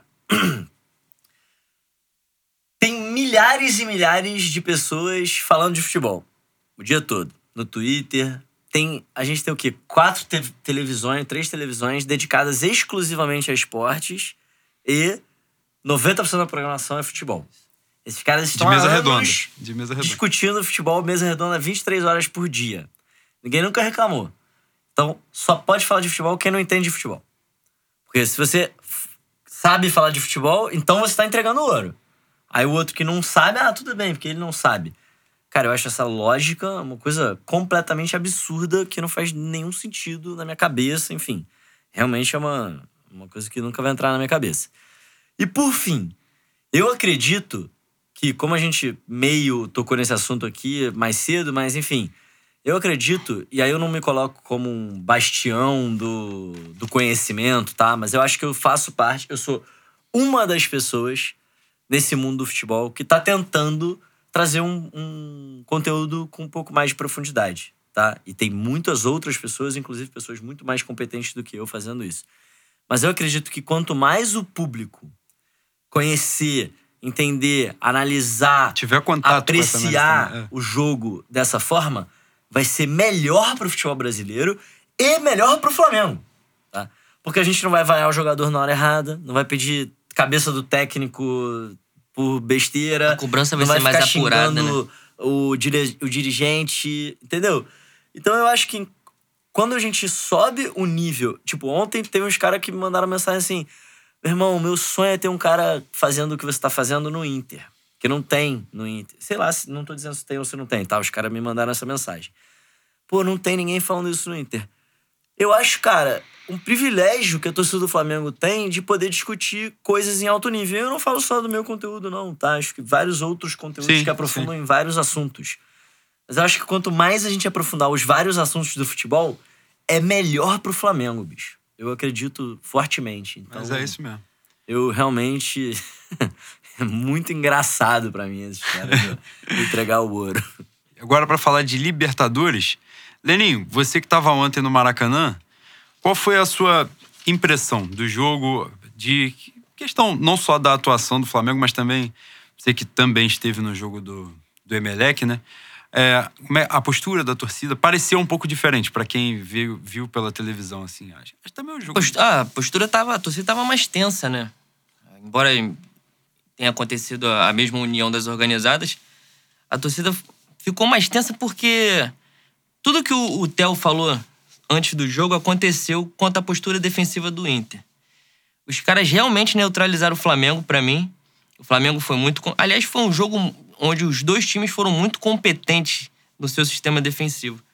E o Inter veio com a proposta de não jogar, né? Sentar a bunda dentro do gol, levar o 0 a 0 no primeiro tempo. Se pudesse, no segundo tempo, aproveitar o desespero do Flamengo, se houvesse. E, e foi isso, mano. Catimbaram o primeiro tempo, catimbaram o segundo. E isso foi criando um- uma ansiedade na torcida. A torcida não cantou direito, como cantou no jogo contra o Emelec. Mas falando de jogo, cara, é... o Theo falou que discorda do apagão, né? Que. Ele você falou, tava Arão, gravando tava já? falando do Arão. Tava... Não, ele falou do. do Ah, da, do- da questão defensiva. É, não, é. falamos antes, falamos antes. Eu acho que o Inter. O Inter realmente teve um apagão. Eu acho que eles tiveram um apagão ali, tomaram dois gols que eles não tomariam. E o Moledo sai no ataque, o Flamengo recupera a bola com o Felipe Luiz, sai o gol. E depois, meu irmão, depois a gente mete o dois e o Gabigol podia ter metido o terceiro e a gente acabava com o jogo.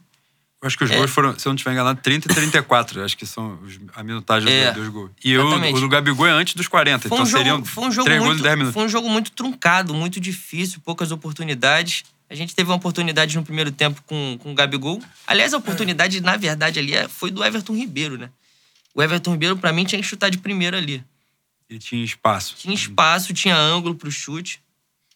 É, mas foi isso. Foi um jogo bastante truncado. Você achou o Flamengo competente. ameaçado em algum momento? Não, não senti o Flamengo ameaçado. Quer dizer, No final, né? senti aquela, aquela merda que o Nico Lopes Cagada que o Maria faz. Maria entrega a paçoca e o Nico perde.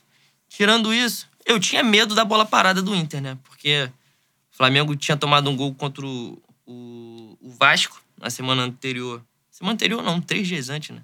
É, é. Sábado. De desatenção total, porque ficou feliz que o Diego Alves pegou o pênalti, dormiu, tomou o gol. Esse era o meu maior medo com o Inter. Tirando isso, não teve perigo nenhum. Meu, meu- ao longo do jogo, o medo da gente levar o 0 a 0 né? Não conseguir fazer o gol deles terem 100% de êxito na, na proposta de, de encebar a porra do jogo. Theo também estava no Maracanã. A tua sensação de de lá, né? Vendo o jogo. Cara, eu. Se eu pudesse resumir esse jogo em, um, em uma palavra, eu falaria de equilíbrio, tá? E aí em vários níveis, tá? Enfim, várias escalas. Eu acho que tem um equilíbrio emocional, mental, tá? Não senti o time afobado em nenhum momento. Não senti o time acelerando mais do que o necessário em nenhum momento. Não senti o time com medo do 0 a 0 em nenhum momento. Diferente Flamengo- de mim. Cara, o Flamengo, assim, o Inter botou, ah, eu quero 0x0, o Flamengo falou, beleza, se for 0x0, a gente vai levar Só pro preciso Sul meter um lá. 0x0, mas... Só preciso meter um pra embaçar lá. O Jesus fala Exatamente. sobre isso na coletiva, né? Mas assim, o time tava tranquilo. Não era aquele time que a gente já viu milhões de vezes no Flamengo, que vai chegando os 15 do segundo tempo e a galera vai desesperando. Inclusive, Às vezes no primeiro tempo, já isso foi desespera no coisa que primeiro. me, me falaram no Twitter uma hora. Falou assim, ah, foi muito azar que o Inter tomou o gol naquela hora, porque se ficasse mais cinco minutos ali, o Flamengo ia desesperar. Eu falei, pelo contrário. Não ia. Pelo contrário. Senti o Flamengo extremamente equilibrado na sua missão dentro do jogo. E quem passou por um desequilíbrio mental, emocional, foi o Inter. Eu discordo que os gols tenham surgido de um apagão. Mas eu acho que o Inter sentiu o primeiro gol e sentiu Não, muito exatamente. O primeiro gol não surge de um apagão. é, não, eu não acho que assim. Não, surge. é porque quando as pessoas falam do apagão, né? O que eu discordo é que assim. Ah, teve um momento que a defesa dormiu e aí saíram dois gols. Eu acho que o Inter tomou o primeiro gol, o Flamengo criou o suficiente pra fazer o primeiro gol, fez o primeiro. O Inter sentiu sim, sentiu. Fez o segundo. E aí o Inter sentiu demais, porque aí tem a chance do Gabigol, que ele perde, mas tem uma do Gerson, que ele vem entrando num contra-ataque 3 contra 2. Ele tinha a chance de chutar no gol, ele abriu pro Everton Ribeiro. O Everton acaba devolvendo, ficou sem ângulo pra chutar, devolveu pro Gerson e aí a Aí cobertura que perde a chegou. bola. Mas, então esse lance não foi nem dos melhores momentos, mas pra mim essa chance é tão boa quanto a chance do Nico Lopes no fim do jogo, tá? É o Gerson de frente na meia-lua, correndo, sem ninguém na frente dele. Você falou, inclusive, que o. Gerson fez justamente aquilo que o Nico Lopes não fez. Que Exatamente. ele procurou o passe, aberto, não a é. finalização. Mas aí, então assim, eu é, concordo que o Inter se perdeu totalmente, mentalmente, dentro do jogo depois do segundo gol. Mas o Flamengo sentia equilibrado no jogo inteiro. E claro, é muito. O Si não entra em campo, né? Mas acho até que se o Flamengo tivesse tomado um gol no, no começo, cara, ia botar a bola no chão e ia continuar jogando, entendeu? Não ia ter muito desespero. Então é que. Você acha que isso passa pela confiança que o time tem do trabalho do Jesus ou se tem um, ou tem um, um algo a mais Acho na, que é na no equipe trabalho, dele? no trabalho do Jesus e neles mesmos, né? Acho que o Flamengo hoje é um time que confia muito no próprio taco, sabe? É, confia nos jogadores, confia na, na qualidade técnica, confia na força do jogo em casa. Então, equilíbrio pra mim 100%, né? Tem essa 100% primeiro- mesmo, né? essa primeira vertente. Eu acho que eu vi também um equilíbrio tático, né? Que eu chamaria assim. É... O Flamengo atacou muito, tá? Muito o tempo inteiro. O Inter foi mais defensivo do que eu esperava. Eu confesso que eu me decepcionei com o time do Inter. Eu entendo o pragmatismo, eu entendo a estratégia defensiva, mas foi defensivo demais, bicho. Virou, virou catimba, virou antijogo. As pessoas momentos. assim, cara, jogou no contra-ataque. Não, jogar no contra-ataque você tem que contra-atacar. Sim. Inter não contra-atacar. Abriu mão não da fez bola, é. nada. Abriu mão da bola, abriu mão do jogo, abriu mão do tempo, abriu mão de tudo. Eu acho demais, assim. Eu, eu entendo se defender, eu entendo se retrair, eu entendo ser pragmático, eu entendo não correr risco, eu entendo atacar com três caras. Mas atacar com zero caras, eu sou de uma escola, e aí já é um pouco a minha opinião, minha visão de jogo. Eu acredito que futebol precisa de um pouquinho de ousadia. Não precisa atacar com nove, não precisa fazer linha. Mas, cara, sem ousadia é que nem comida sem tempero, entendeu? Eu não gosto. Ah, mas pragmatismo ganha jogo. Ah, o Cruzeiro do Mano Menezes, o Corinthians do Carilli. Eu não gosto, tá? Não me agrada, assim. Pra mim é uma comida sem tempero. E pra mim o Inter ontem não teve tempero absolutamente nenhum em nenhum momento. Por outro lado, o Flamengo, eu senti que atacou muito, mas atacou de maneira muito consciente, muito equilibrada. O Guardiola tem uma coisa que ele fala, que é a regra dos 15 passes, né? A regra de ouro do Guardiola é essa história dos 15 passes. Que as pessoas questionavam ele e falavam assim: ah, às vezes o seu time rouba a bola e fica trocando passes aparentemente sem, sem De forma sentido, né? Sem, sem atacar, sem fazer nada, só fica trocando passes. Ele falava assim: o que acontece é o seguinte, eu quero atacar o tempo todo, mas eu não posso sofrer contra-ataque. Então eu tenho que atacar de uma maneira estruturada. Eu não posso sair de qualquer forma, que aí, quando eu perder a bola, eu vou tomar o contra-ataque. Como eu ataco o tempo todo, eu preciso estar muito bem preparado para a hipótese de perder a bola. E eu preciso de 15 passes para dar tempo dos jogadores se colocarem nas suas posições e o time se organizar, tá? Guardiola fala isso, enfim, dando a filosofia dele, que é bem diferente da filosofia do Jesus. Mas eu senti essa paciência no Flamengo também. De roubar a bola e não. Sabe assim, você rouba e o ponta lá do outro lado, lá. Sai o rádio. correndo, o rádio tava passando lá do outro lado. Mete a trivela! Cara, não, sabe? Espera, recua no zagueiro, organiza o time. E eu acho que isso fez muita diferença pro Flamengo não ter sofrido nada 0-0-0. Porque nem o chutão pro Guerreiro sofria, porque o time tava sempre estruturado, sempre equilibrado dentro do campo na hora de atacar. Então, pra mim, tem esse, esse lado também do equilíbrio. E por fim, acho que tem um equilíbrio nas jogadas, assim, um equilíbrio técnico, talvez eu chamaria, que foi onde o Inter conseguiu complicar o jogo. Quando eu falo equilíbrio técnico, o que é uma jogada equilibrada? É quando a bola tá no chão, sob controle, possivelmente, enfim, melhor se estiver no pé bom do jogador, ele com o corpo equilibrado, de frente, tá? Na passada certa. Isso é uma jogada equilibrada. É nessa jogada que esse cara vai poder fazer o passe decisivo, vai poder dar o chute que faz o gol e tal. Se ele estiver desequilibrado, caindo e tal, é muito difícil. O gramado do Maracanã tá muito ruim e o time do Inter é um time que fica. é, cutucando o adversário o tempo todo. Então a bola, em alguns momentos, ficou viva demais, quicando demais. E é foda, porque aí vem um passe pro Everton Ribeiro. Aí quando o passe tá chegando, bate alguém e sobe. Aí ele mata no peito. Aí o, o cara do Inter nem rouba a bola, mas dá um totozinho na bola que ela sobe mais ainda. Fica meio quicando. Aí ele protege com o corpo. Aí quando ele consegue botar no chão, o cara dá uma ombrada no ombro dele. Esse. o, o jogo do Inter era desequilibrar as jogadas do Flamengo dessa forma. E eu acho que conseguiu em vários momentos, assim. Vários momentos as, as pessoas falam assim, caraca, do meu lado, né? Pô, o Everton tá muito mal. Cara, o Everton não conseguiu parar com a bola no pé dele ainda. A bola tá pererecando pra tudo que é lado quando ela chega nele. E aí eu acho que o Gerson fez uma baita diferença, porque o Gerson tem um. No confronto físico ali, na proteção de costas, ele mete o bração no cara, essa bola pode estar tá pererecando, ele fala: meu amigo, fica aqui que eu vou acalmar ela, vou equilibrar a jogada e aí a gente vai sair daqui. Acho que o Gerson fez muita diferença nesse sentido. Mas sentiu o time. Senti o Flamengo muito equilibrado, entendeu? Acho que, para mim, se eu tivesse que definir esse jogo em uma palavra, seria essa. A atuação Equilíbrio. do Felipe. Desculpa te interromper. Não, é A atuação é do isso. Felipe Luiz foi uma surpresa pra você? Não, porque a gente sabe que ele joga pra caralho. Mas né? ele não, não- Ele foi o líder de Mas hou- desarmes. houve, uma- houve uma mudança tática ali fundamental. Eu tava lendo sobre isso. Aham.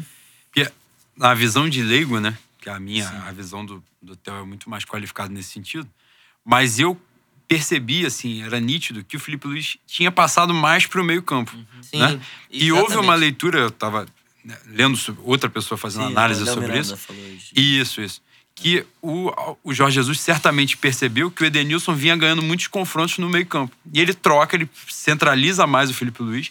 E a mesma coisa que a gente vinha falando antes. Não é uma coincidência de que o primeiro lance é justamente o Felipe Luiz toma a bola do Edenilson diretamente. E ele é muito diferenciado na inteligência de jogo. Se você perceber, de fato, né, a leitura ali, analisar o jogo com ele, você é o tal do passe quebra-linha, né? É, não, ele faz isso a todo momento. A É. todo momento ele tá fazendo. Importante deixar eu, eu, eu fazer a pergunta. A, a surpresa no, no, no que tange a eficiência tática e física dele. Porque nos últimos dois jogos, que se eu não me engano foram... Não, acho que o jogo do Bahia foi muito discrepante, O jogo né? do Porque Vasco realmente também, tava... o Vasco jogo do também, Vasco é. também, ele deu uns moles ali que... Mas o jo- o jogo do Cara, eu Bahia acho que é foi- natural que ele esteja crescendo jogo a jogo. Acho que, enfim, faz parte. É...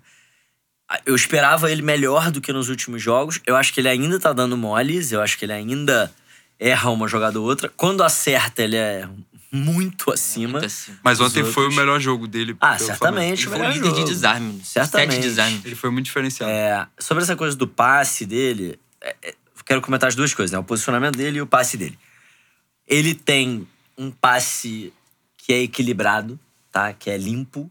Porque o passe, muitas vezes as pessoas acham que é- o passe é colocar a bola do ponto A no ponto B. Cara, o passe não é só isso. Tem força, tem giro da bola, tem efeito, tem a passada do, do cara, tem o pé para o qual você passa. Se o cara é canhoto, você tem que tentar dar o passe no pé esquerdo, com a força certa, com o giro certo. Enfim. E aí, quando esse passe não é limpo, a jogada desequilibra, porque o cara mata, a bola sobe e tal. O passe do Felipe Luiz é extremamente limpo, é uma coisa de louco. A bola vai rente ao chão, Sim. na força certa e tal. O jogo, o Mas gol do, contra o Grêmio, né? A jogada, ele que dá a Exatamente. bola no Arrascaeta, o Arrascaeta que dá no Arão. rápida. Mas se você reparar, os dois, é, os dois jogos, os dois passes contra o Grêmio e ontem também, não é só um passe limpo. Ele tem, cara, uma técnica muito interessante de esconder o passe. Ele abre o corpo inteiro pra esquerda, como se ele fosse abrir no ponta. Ele faz o movimento inteiro, o gesto completo pra abrir, pra tocar no ponta e É pum, dar um passe pra né? dentro, É, entendeu? de E aí você confunde a marcação inteira. Então, tecnicamente, ele é realmente muito, muito acima e, cara, defensivamente é. O cara é osso duro ali, mano. Desarme Posicionamento, muito bom, né? posicionamento muito bom. Falando, falando bola de cabeça. individualmente, né, dos jogadores, é, Mas só, só pra completar Sim, o posicionamento do Felipe Luiz, porque eu não li o texto do Léo inteiro, eu tava, enfim, na correria, nas minhas perambulações pela cidade hoje.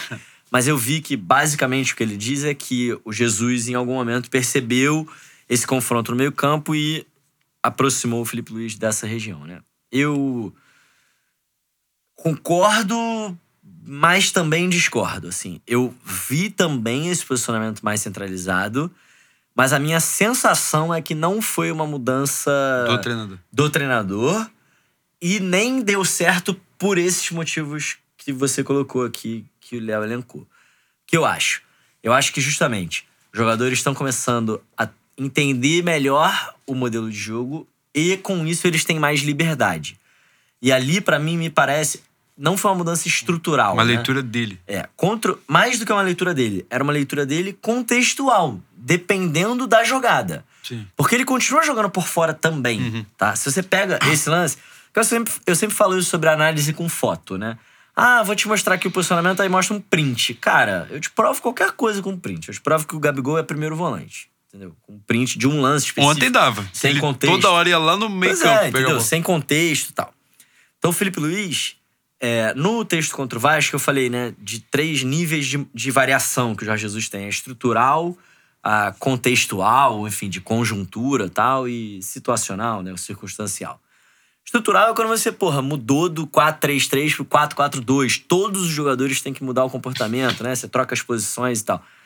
Essa segundo, esse segundo nível, que eu chamei lá no, no Twitter de conjuntura, mas poderia chamar de contexto, talvez fosse um nome melhor, é exatamente essa liberdade que os jogadores têm de falar: não, cara, agora vamos trocar. Você cai pela esquerda, eu caio pelo meio.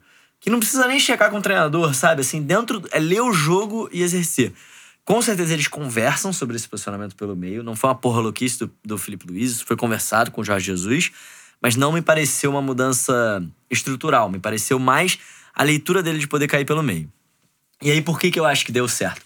Eu não acho que foi porque o Flamengo ficou com um jogador a mais no meio, tá? É, o que, que o Inter fez ontem? Eu tava a essa altura, né? Não foi o jogo inteiro assim, mas a essa altura do jogo, perto do gol, é, o Inter se fechava muito recuado, né? No 4-1, 4-1, mas basicamente o Flamengo tinha uma trinca do lado direito, que era Rafinha, Gerson e um dos atacantes, digamos, Gabriel ou Bruno. Do outro lado, uma outra trinca, Felipe Luiz, Everton Ribeiro e o outro atacante, né? Gabriel. Só que o, o Inter tinha dois quartetos. Ele quando, quando a nossa jogada. Não, não só Ah, não, duas quartetos linhas. de- nas Dois- laterais. É, tinha quatro jogadores que caíam por ali. Então, quando a bola tava com o Rafinha, por exemplo, saía o Wendel pra pegar o Rafinha. O Coesta saía no nosso atacante, digamos, o Bruno, né? Bruno Henrique. O Patrick, o Sobis vinha acompanhando. O Sobis acompanhava o Rafinha, o Wendel pegava o nosso ponta, o Gerson. E ainda tinha o Patrick ali. Então era um 4 contra 3. Aí o Flamengo girava pro outro lado, tinha 4 contra 3 do outro lado. Que era Bruno, o lateral deles, Moledo, é, Edenilson. Edenilson e D'Alessandro. D'Alessandro. Né? Então o Flamengo não tava conseguindo realmente jogar pelos lados. Só que qual era o efeito que isso trazia? O Arão e o Cuejar estavam sempre sozinhos. Eles recebiam a bola com muita tranquilidade. Só que longe do gol. Então eu passei quase o segundo tempo inteiro falando com a galera do meu lado. Cara, o passe decisivo, a assistência do jogo, vai vir do, Do. Cuejar ou do Arão. Só que nenhum dos dois está capaz de fazer essa assistência. Então, a mudança que eu teria feito, eu teria colocado, trocado, tirado um dos dois, colocado um ponta, seja Berrio, Vitinho, enfim. O Vitinho seria melhor, mas não sei se estava em condições. E trazido o Gerson pro meio com essa função. Gerson, você é o cara que vai dar assistência. Você é o cara que vai quebrar a linha dos caras. Foi isso que eu sugeri na hora no Maracanã. O que aconteceu não foi isso. Mas aí, quando o Felipe Luiz veio pro meio, ele deu esse passe. Então, pra mim, não é que o Flamengo teve um jogador a mais no meio. O Cuejar e o Arão já estavam livres, tá? Eles já estavam jogando com muita tranquilidade. O que o Flamengo teve foi Alguém pra aproveitar a qualificou o oportunidade. passe. Exatamente. Que era o passe que o Arão. Nem o Cuejar, nem o Arão estavam achando esse passe. E o Felipe Luiz simplesmente achou o passe. Tem um outro elemento também que é verdade, que ele arrasta um pouquinho o ponta, né? O D'Alessandro acompanha ele pro meio e aí deixa o Everton um pouco mais no mano a mano.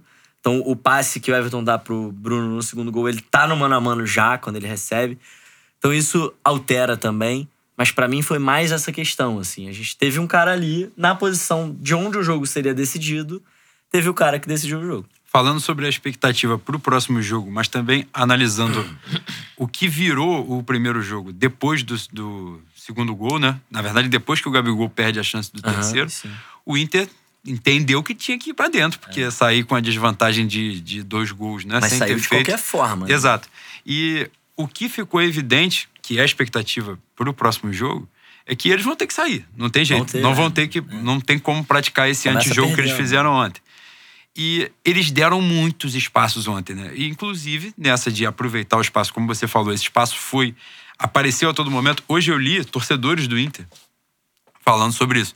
Que o Inter, teria, segundo eles, né, eu não acompanhei, teria feito o mesmo jogo contra o Palmeiras, né, fora, na Copa do Brasil, não é isso?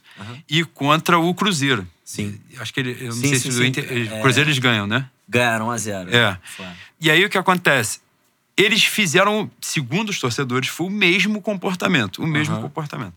A diferença deles, né? Eles, segundo eles, o jogo do Cruzeiro foi ainda mais parecido com o do Flamengo. Deixaram a bola ali e ficaram naquela, protegeram, né? E tal. A diferença, segundo eles, foi que contra o Cruzeiro, eles deram a bola pro Cruzeiro. E o Cruzeiro vivia uma péssima fase ainda com o Mano Menezes.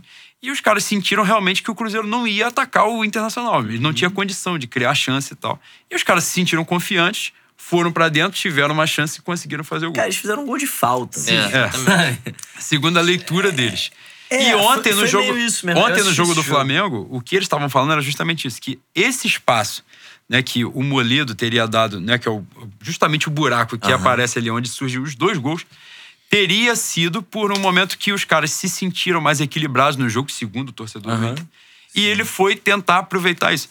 Só que na minha cabeça, você falou aqui que esse espaço apareceu várias vezes. É, a, a di- grande diferença naquele primeiro momento é que o Moledo realmente ficou muito evidente que o Moledo estava depois do meio campo. Mas aquele espaço nas costas, pela questão Sim, do sim. meio, ele estava aparecendo de fato. Cara, eu tenho uma atitude no ser humano que eu detesto, que é o eu avisei. Tá? Detesto, cara, essas pessoas, sabe? Dá merda o café. Eu falei que ia dar merda. Agora, a verdade é a seguinte: nove horas antes do jogo, eu fiz um tweet com acho que 10 lances dos jogos contra o Corinthians e contra o, o Cruzeiro, que é um jogo em casa, contra o Corinthians que não ataca ninguém, e um jogo Horroroso, fora um jogo horroroso. o jogo fora contra o Cruzeiro, tá? Então não dá nem pra dizer, ah, mas em casa é assim, fora é Sim, do outro jeito. sim. São dois jogos. É, Eu separei, sei lá, acho que uns 10 lances em que aquele mesmo espaço aparece. Ah, o Moledo foi pro ataque, realmente. Ele não tava depois do meio campo, ele foi pra área, né? Ele, É. ele saiu carregando a bola, ele abriu a bola do lado direito e saiu o cruzamento do Inter ele estava na área pra Aí o. Edenilson pega um E rebote e o Felipe Luiz é Exatamente. o primeiro É, gol. O Rafinha corta, é, inclusive é genial essa jogada, porque o Rafinha ele sobe junto com o Guerreiro, tira o Guerreiro no corpo, apara de cabeça, a bola sobe, ele mata no peito e aí sim é que ele dá o chutão. É, é incrível. Mas enfim. É, realmente, nesse momento, o Murilo estava no ataque. Mas ontem, dá pra pegar várias jogadas em que havia esse espaço. E a prova disso, eu detesto quem fala eu avisei. Mas olha, nove horas antes do jogo, eu falei: vai existir esse espaço aqui. O Flamengo fez o gol, aliás, dois gols naquele espaço ali. Então, eu pessoalmente discordo muito da hipótese de que aquele espaço só apareceu porque o Inter resolveu ousar. E a imensa probabilidade desse espaço aparecer algumas vezes no Muitas próximo jogo. Ah, vezes. Muitas os caras vão ter vezes. que sair, né? E é exatamente, isso que eu Exatamente. tava falando. A expectativa pro próximo jogo é que eles vão ter que sair, eles vão ter que fazer. Exatamente. E o Flamengo, o Mauro César hoje usou a palavra obrigação, né? O Flamengo teria a obrigação de fazer pelo menos um gol no Beira Rio com o time que tem. Eu não sei se é uma questão de obrigação, mas eu acho que é, é um comportamento. Hoje eu tava vendo, se eu não estiver absurdamente enganado agora, o Jorge Jesus tem 11 jogos, né, comandando o Flamengo. E o Flamengo marcou 23 gols É e sofreu 11. É exatamente um gol por jogo, a média da defesa. Mas o Flamengo faz muitos gols. Ele só não marca gols contra o Emelec lá e contra o Bahia, que é um jogo totalmente Sim. atípico, porque o Flamengo não tinha condição física de estar. Aquele time não tinha condição de entrar ali. Mas eu acho que é um comportamento natural, porque eles vão deixar espaço e o Flamengo hoje tem qualidade, não só individual, mas qualidade coletiva, de inteligência de jogo para aproveitar esse espaço. Também E um gol marcado numa desorganização. Porque, por exemplo, ontem ficou muito marcada a ideia do. o- a chance do Nico Lopes, né? Mas a do Gabigol é antes. Então, se o Gabigol Claro. faz 3 a 0 não é. Eles não iam sair para pressionar o Flamengo, eles iam sair de forma totalmente desordenada. Então, fica naquela, pô, o gol do, que o Nico Lopes perdeu pode ter sido o da classificação do Flamengo. Foi, cara, o Flamengo teve Besteira mais umas isso, duas, cara. três chances evidentes de, de fazer o E, terceiro gente, gol. Futebol não é um. Não é, sabe? Isso aí é futebol da quinta série, mano. Você ficar somando quantas chances Sim, o time criou. Sim. Jogar bem não é criar mais chances do que o adversário, tá? Pra começar. Pode ser, passa por isso também. Mas tem muitos outros elementos no jogar bem. E, cara, beleza, os caras criaram uma chance totalmente circunstancial, totalmente fortuita. O Pablo Marim vai matar uma bola, a bola bate na canela dele e sobra. Ele poderia varrer tirar a bola do Maracanã, Um que aquela chance não ia acontecer. Então, então, você ficar botando esse se. Ah, se o Moledo não tivesse subido aí, não teria sido gol. É, se o Marinho não tivesse Se o Gabigol, é, que fez errado. 400 Exato. gols no ano, não tivesse furado Se a o bola... Moledo é também gol. não tivesse no primeiro tempo dado um carrinho perfeito, numa recuperação maravilhosa que ele trava o chute do Gabigol, o Flamengo faria 1 a 0 no primeiro tempo. Porque os caras falam assim: ah, a primeira chance foi o gol. Mentira, mano. Teve muitas chances que, por pouco, não foram grandes chances. Uma cabeçada do Bruno no primeiro tempo, que ele sobe certinho, cabeceia no tempo certinho, mas a bola vai fraca. Primeiro tempo, o Bruno Henrique tem uma finalização de fora, que Uma o Lomba faz uma. de fora. Exatamente. Tem essa do Gabriel dentro do gol, pra- praticamente, que o Moledo trava. Tem um escanteio que o Rodrigo Caio consegue finalizar. Cara, o Flamengo criou. Criou. Realmente criou. E aí, eu. O que eu discordo lá do apagão, lá atrás, é assim: eu acho que, cara, água mole em pedra dura, tanto bate até que fura. Foi aos 30. Por que não foi aos 25? Por que não foi aos 20? Mas podia ter sido aos primeiro 15. tempo. Poderia ter sido no primeiro tempo. Ou podia ter sido aos 40. Ou podia não ter sido. Mas assim, podia ter sido, sabe? Não é tipo. Era maior a chance de ter sido. Eu acho fato. que era maior a chance de ter sido. Eu não acho que foi um jogo. O que eu quero entender é o seguinte: quando vocês assistem Bayern de Munique e Nuremberg, e o Bayern de Munique tem 71% de posse de bola, finaliza sete vezes na direção do gol e ganha de 2 a 0 Vocês saem desse jogo falando: ah, defesa do Nuremberg teve um apagão, né? Porra, aquilo ali é totalmente fortuito, porque isso aí é talento individual. Porque, cara, você vai me desculpar. Tem um grande amigo meu, Bruno Espiro, que mandou mensagem ontem e eu achei curioso. Ele falou, cara, eu posso estar viajando, mas eu achei um jogo de Bayern de Munique, assim. Cara, o Flamengo impôs o seu jogo durante 90 minutos. Entendeu? É claro que a distância do Flamengo pro Inter Ah, é sim. maior do que. É, menor, Menor do que a do Bayern pro pro Nuremberg. E é por isso que eu me decepcionei com o Inter. Porque eu acho que se trocasse as camisas e você mostrasse esse jogo pra qualquer pessoa, falasse, ah, analisa aí o jogo. O cara fala, é, tinha um time grande, um time pequeno. O time grande bateu, bateu, bateu, bateu, bateu. Uma hora entrou. pô. Cara, e o Inter, e o Sabe? Inter praticou. Não é nem uma questão de jogo defensivo, é uma, uma ideia de jogo defensivo. O Inter praticou antijogo ontem por várias É, vezes, não, né? O Inter fez cera cera do- desde o início. O Aquela Lindoso. cena do Lindoso foi uma coisa Vocês estavam no estádio, de repente não visualizaram esse lance, que é o lance que o Sobis dá um bico pra fora na- e grita na cara do Gabigol. O Jorge Jesus corre pra empurrar o Aham. Gabigol e tirar da confusão. E o e o Sobis- Sobis encara o Jorge Jesus. Então, tipo, o Lindoso a todo momento provocando. É, tem um lance que, pelo menos segundo o Eric Faria, né? O VAR tentou chamar o juiz e o juiz teria tido um problema de comunicação. No escanteio, o Cuesta sobe com o braço. Ele não sobe, ele sobe na cabeça, mas o Rodrigo Caio não ia chegar. E ele dá, de fato, uma abraçada na cara do, do Rodrigo Caio. No, no meu entendimento, não seria pênalti. Mas ele sobe. O, o Inter pareceu a todo momento mais pilhado do que o Flamengo. Isso que você falou, a ideia de equilíbrio, de controle de jogo. Parecia que o Flamengo estava muito ciente de que ia ganhar na bola. E o Inter veio assim: nós vamos evitar, vamos sair vivos daqui. Então vamos chegar aqui, vamos atrasar de todas as formas possíveis. Não é, não é, é, essa semana viralizou de novo um vídeo que é antigo do, do Bielsa, né? Porque o Mauro César compartilhou. Eu sou apaixonado pelo Bielsa, sou, pago pau demais. Mas é uma parada que é muito importante que ele fala nesse vídeo, que é a ideia do o time defensivo, é, o time que aguarda o erro, né? Ele tem muita maior chance de ganhar. Alguém fala isso. E ele fala que isso é um grande equívoco. Ele fala, é diferente aguardar o erro e provocar o erro. Né? Quando você está se defendendo. Sim, se defender o de Inter até aguardou um erro. É, o Inter aguardou um erro. Só que mesmo assim, como você mesmo disse, eles aguardaram um erro que se o Flamengo desse um erro, eles não iam contra-atacar. Eles iam pegar a bola, dar um bico pra fora e aguardar. E alguém ia se jogar no chão, fazer cera e aguardar acabar o jogo. Então, é isso. Pra mim, tem times que controlam o adversário sem a bola. Não foi o caso do Inter. O Inter não controlou o Flamengo. É, tem essa ideia, né, de o que é defender bem. Defender bem é ser atacado por onde você quer ser atacado. Tá? É quem tem a bola não escolhe por onde sai o ataque. Quem não tem a bola é que escolhe. O Inter não fez isso. O que o Inter fez foi uma retranca do caralho. E assim, mano, você bota 11 caras rápidos e fortes e grandes dentro da área, vai ser difícil fazer gol, mano. Não tem essa.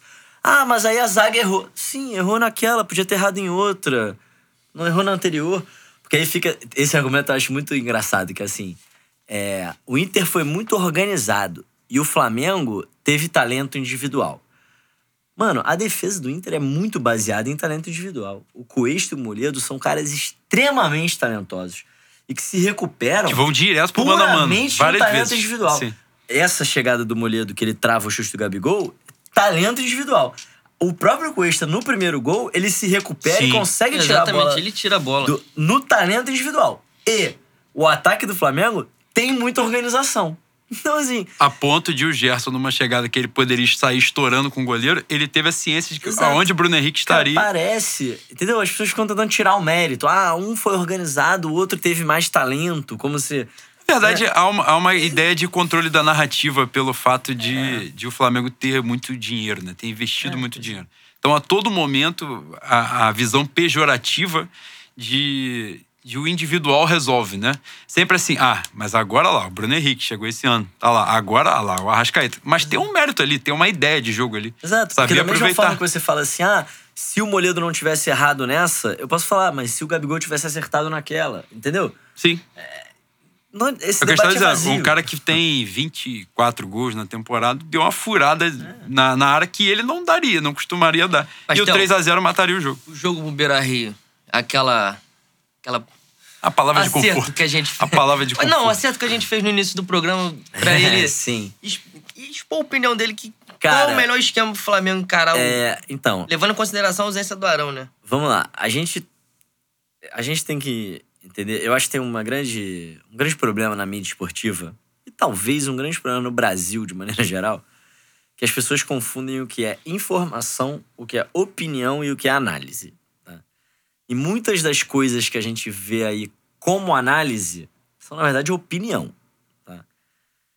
Eu tentei, antes do jogo, fazer uma análise de quais eram as possibilidades do Jorge Jesus. Agora, é impossível cravar o que ele vai fazer. Até porque esse Portuga, meu irmão, eu estudo Flamengo todo dia, eu assisto todos os jogos e eu não previ de jeito nenhum a forma como o time entrou em campo. Assim, de jeito nenhum, cara. Nenhuma hipótese pra mim era aquele ali, aquela que ele entrou. Enfim, então acho que é muito imprevisível. O que eu acho que eu posso dar é a minha opinião. O que eu faria ali, né? É... O que, que eu faria? Eu tentaria controlar o jogo pela bola, tá? Então, ter a bola. E muitas vezes numa posse infértil mesmo, assim. Ficar com a bola e não deixar o Inter ter a bola. E às vezes perto do nosso gol. O Inter tem muita dificuldade. de- Ele, ele não, não costuma pressionar a saída do adversário, né? Então, óbvio que eu vou falar isso exagerando, né? Metaforicamente, mas assim, eu acho que tiro de meta, o Diego Alves bateu pro Pablo Marri, Pablo Marri tem que pisar na bola e falar: vem. Entendeu? Se vocês ficarem aí, eu vou ficar aqui. Vou ficar 90 minutos pisando nessa bola aqui. Sai um pouquinho, atrai um pouquinho aqui que eu quero ver. E aí, quando o Inter, se o Inter sair pra pressionar, aí sim eu acho que o Flamengo tem que é, tocar a bola muito rápido pra tentar manter a posse o máximo de tempo possível e, de certa forma, se defender a partir da bola e explorar muito esses, esses buracos atrás da defesa. Eu acho é um que jogo talvez de ligação direta pra você, então. não é de ligação direta. Acho que pode passar, talvez, pela ligação direta. É, Mas pode passar por, por exemplo, você aproximar muito a Rascaeta e Everton Ribeiro e ter eles trocando passes, fatiando o meio-campo do Inter, entendeu? Né? Porque uma coisa é você atacar um meio-campo que tá posicionado. Atacar um time que tá posicionado te esperando. Outra coisa é você atraiu, o time teve que sair. Vai gerar espaços. O, o meio-campo vai ficar um pouco distante do ataque, o- a defesa vai ficar um pouco distante do meio-campo. E aí você pode ir fatiando com passes de primeira ali, né, pelo meio.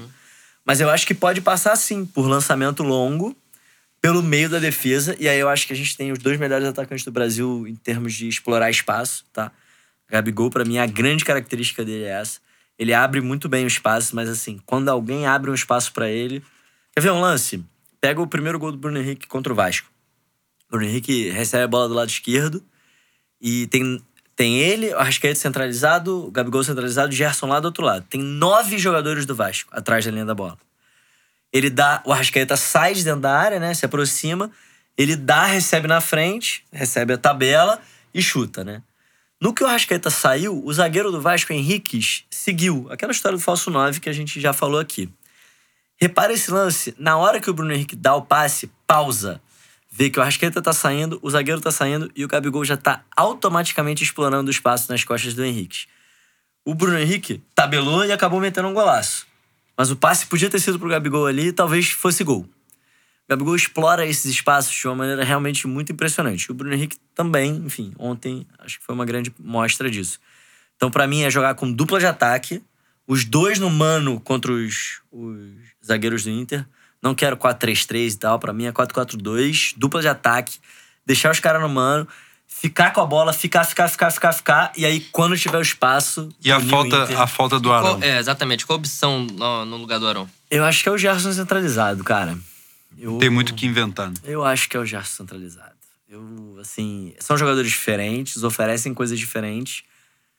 Mas, Mas eu a acho ideia, de, tranquilo. a ideia de entrar com o Pires de primeiro e o Cuejar de segundo, não. Pode ser, mas eu acho que o Flamengo não ganha tanto assim. Eu entendeu? acho. Então, é, é um jogo que a- a- as circunstâncias são bastante incomuns, né? Mas eu acho que o Flamengo perde muito quando o Gerson tá longe da área. Principalmente o jogo dele, ele não aparece É porque a tanto. pergunta é: perde o quê, né? Entendeu? Se a gente precisa do Gerson perto da área, ele precisa estar perto da área. Mas eu acho que aqui, ele controlando o meio-campo, sendo esse cara que equilibra a jogada, porque tem o confronto físico, pode botar a bola no chão e abrir, etc. Eu acho que ele pode jogar Eu bem acho- longe da área que e ele- controlar ele- esse meio-campo. Ele entendeu? perto da área, ele tem um chute de fora da área que ele é muito dúvida. bom. E o último passe, como você falou, que ele poderia ter, ter dado o último passe nesse jogo contra o Inter aqui no Maracanã Sim, sim. ontem. É, não, sem dúvida. O Gerson, perto da área, ele é muito perigoso. Mas, a meu ver, é bem tranquilo vir com, com Com ele ele mais longe, né? Enfim, mais recuado. É, até mesmo para aproveitar o passe longo dele, que é muito, muito bom. E aí teria o Everton e o Arrascaeta um pouco mais próximos dos dois atacantes. É, eu entendo onde perde, eu concordo com você. Mas eu acho que ganha em outros aspectos também, sabe? É, Pires e Cuejar pode ser, mas se for uma estratégia diferente. Se não for essa estratégia de manter a bola e não atrair só o time trocar peças, né? É. Se for uma outra estratégia, se for, por exemplo, uma estratégia de recuar e atrair o time do Inter sem a bola. E ocupar o espaço lá na Exatamente. Porque uma coisa é atrair. Porque eu- quero atrair o time do Inter com a bola. A gente com a bola, fazer eles saírem da casinha. Tá? Essa seria a minha visão. Mas pode ser o contrário: entregar a bola pro time do Inter, a gente recuar, chamar eles e aí punir no contra-ataque. Pode ser também. E levando em consideração que o manto do mistério desça, né, Boi? Que a mão do senhor pese firmemente em- lá no Beira Rio. Qual o melhor adversário pra você? De Palmeiras ou Eu Grêmio? preferiria pegar o Grêmio. Em termos de chance, né? Em termos de qual jogo. Qual o maior jogo? encaixa é, contra mais, o Palmeiras. Mas assim, o que o Flamengo tem mais chance de ganhar, eu acho que é com o Grêmio. Porque eu acho que é o seguinte: o confronto Você Flamengo. e considera o Grêmio numa decrescente? O- Ah, sim, processo que no eles geral, estavam antes. Acho que num, num nível bem macro, né? Sim. Nem acho que é por isso. É numa, numa ideia de trabalho que eu digo, né? Um É, trabalho muito acho longo. Que sim, acho que já tá um pouco na decrescente, sim. É, mas eu acho que é o seguinte: o Grêmio vai propor um jogo mais parecido com o do Flamengo, e aí eu acho que a gente tem a capacidade. Porque existem duas formas de superar o seu adversário. Ou vocês se enfrentam no mesmo jogo, e aí quem for melhor ganha, ou você joga um jogo diferente do dele, e aí o seu jogo tem que se impor ao jogo dele. Eu acho que contra o Grêmio, a gente joga mais ou menos o mesmo jogo e a gente pode se impor E a gente vencer. faz de uma forma melhor. É, exato. Ou pode fazer. tá? Sim, é. Costuma Contra o fazer. Palmeiras é outro jogo. Muito diferente. E não necessariamente um é melhor do que o outro. Mas eu acho mais difícil pra gente se impor, entendeu? Então eu preferiria pegar o Grêmio. Mas tá com carinha de Palmeiras, né? Tá, tá com muita carinha mesmo. Tomara que a gente consiga, né? Pra gente entrar nos nossos últimos minutinhos, né? Que a gente já passou aí bastante, mas passou por uma, uma ótima razão. É, a gente tinha falado do lance da imprensa, né? Essa semana, por exemplo, semana passada, um, um ponto que chamou muita atenção. Você fez um fio sobre a questão, o surgimento da ideia das especulações, né? De Sim, mercado e tal, que era uma forma de, de aquele assunto só de campo, discutir campo, não vendia tanto quanto ficar especulando transação a todo momento. E isso você, te chamou a atenção. Eu não sei se foi é, a premissa pra, da qual você partiu do teu texto, mas é, ocorreu na semana passada o lance da, da demissão do, do Rafael, né? Do, do Rafael Oliveira. Oliveira, claro. E que é um cara que se destaca justamente por Monstro. puxar uma discussão mais técnica da coisa, né? Uma, uma discussão, um debate tático da- das ideias de jogo, mas também de uma forma mais acessível. Ele busca uma forma acessível. Sim, sim. E foi uma repercussão imensa, né? Porque tiraram um quadro que era muito importante, que obviamente não ficou desempregado muito tempo, porque era um cara, é um cara diferenciado, Ah. né? Mas ali ficou nítido num, num canal, num veículo de comunicação, qual é a linha que eles querem seguir. E a linha que as pessoas costumam reclamar muito, que é a linha de estimular, né? Aquelas mesas redondas que tu começa a gritar com o outro, começa a brigar, estimular a polêmica vazia. Vem um merda desse, aí vem um campinho. Aí entra. Se o Balotelli viesse daqui a pouco campinho, o Balotelli tava perdendo pro Eduardo Sacha, era pior que o Uribe. Então, os caras fazem de sacanagem para estimular o engajamento e, e dali, né, tirar a sua audiência. E esse comportamento, né, de essa escolha, essa opção da imprensa esportiva, fala mais do público do que da própria imprensa, não fala? Eu acho que não, sabia?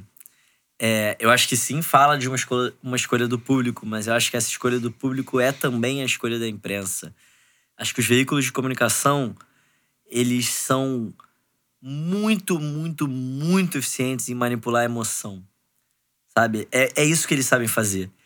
Então, sim, só existe esse tipo de programa porque é o programa que as pessoas assistem. Por outro lado, só é o programa que as pessoas assistem porque as emoções todas são manipuladas para que esse Despertam interesse programa nas pessoas. Entendeu?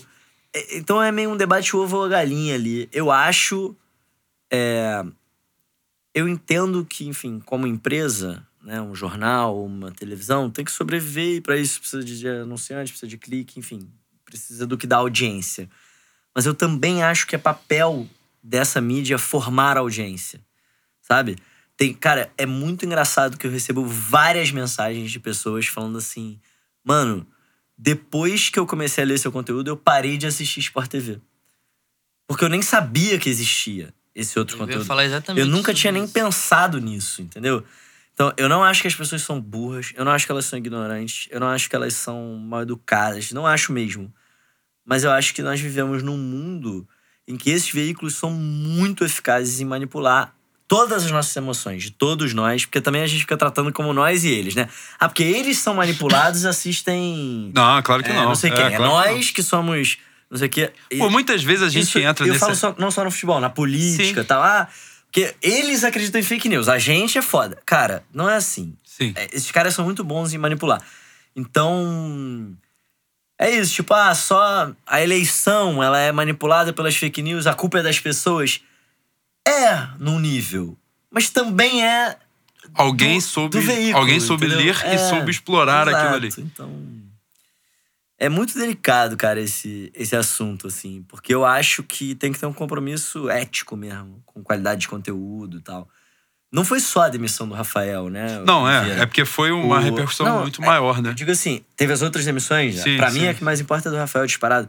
Mas depois tem uma entrevista, né, do novo chefe de, sei lá o Sim. quê, Não, é. A questão foi Da- essa, que ele, ele abriu mesmo. da Que- ESPN, que ele fala, a frase, se eu não me engano, é menos, menos conversa, mais discussão.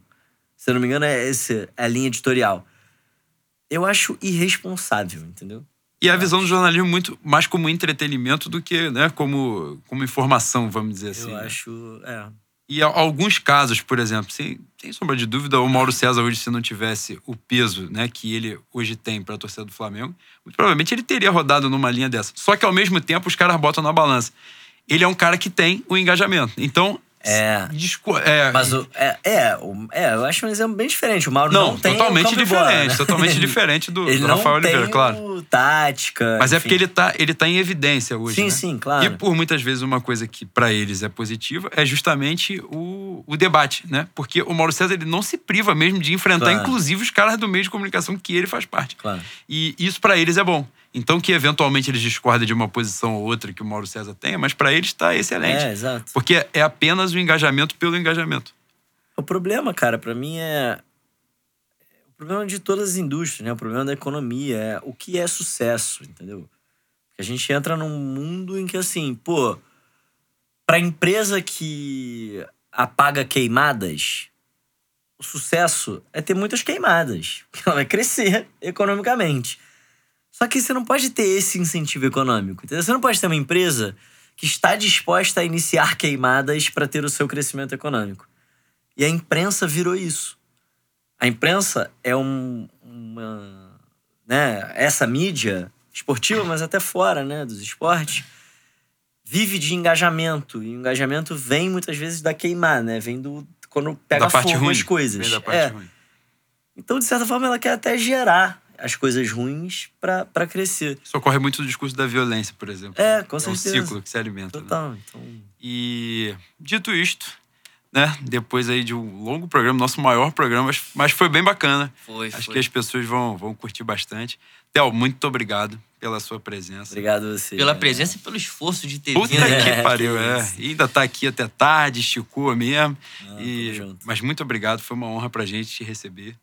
Tá? Um prazerzão pra gente mesmo. E volte mais vezes. Pô, cara, volto sim, com certeza. Obrigado mesmo pelo convite. E, cara, tô Se a gente for campeão aberto. da Libertadores, você volta aqui pra gente falar sobre É, a isso trajetória. A análise tática da final. Em Santiago. É isso. Isso aí. Vai ser aqui. Mas a gente vai ter uma semana de folga pra comemorar, porque é digno, Isso, né? tá Uma bom, semana justo. sem dormir, pelo Uma semana menos. de internação, né? A gente vai uma semana pra receber alta. É o mínimo. No portal que vai se abrir após o título, a gente vai entrar e depois, quando sair, faz a análise. Tá bom. E quero, pra me despedir, mandar um beijão pro Siloel lá, nosso ouvinte querido, lá do Espírito Santo.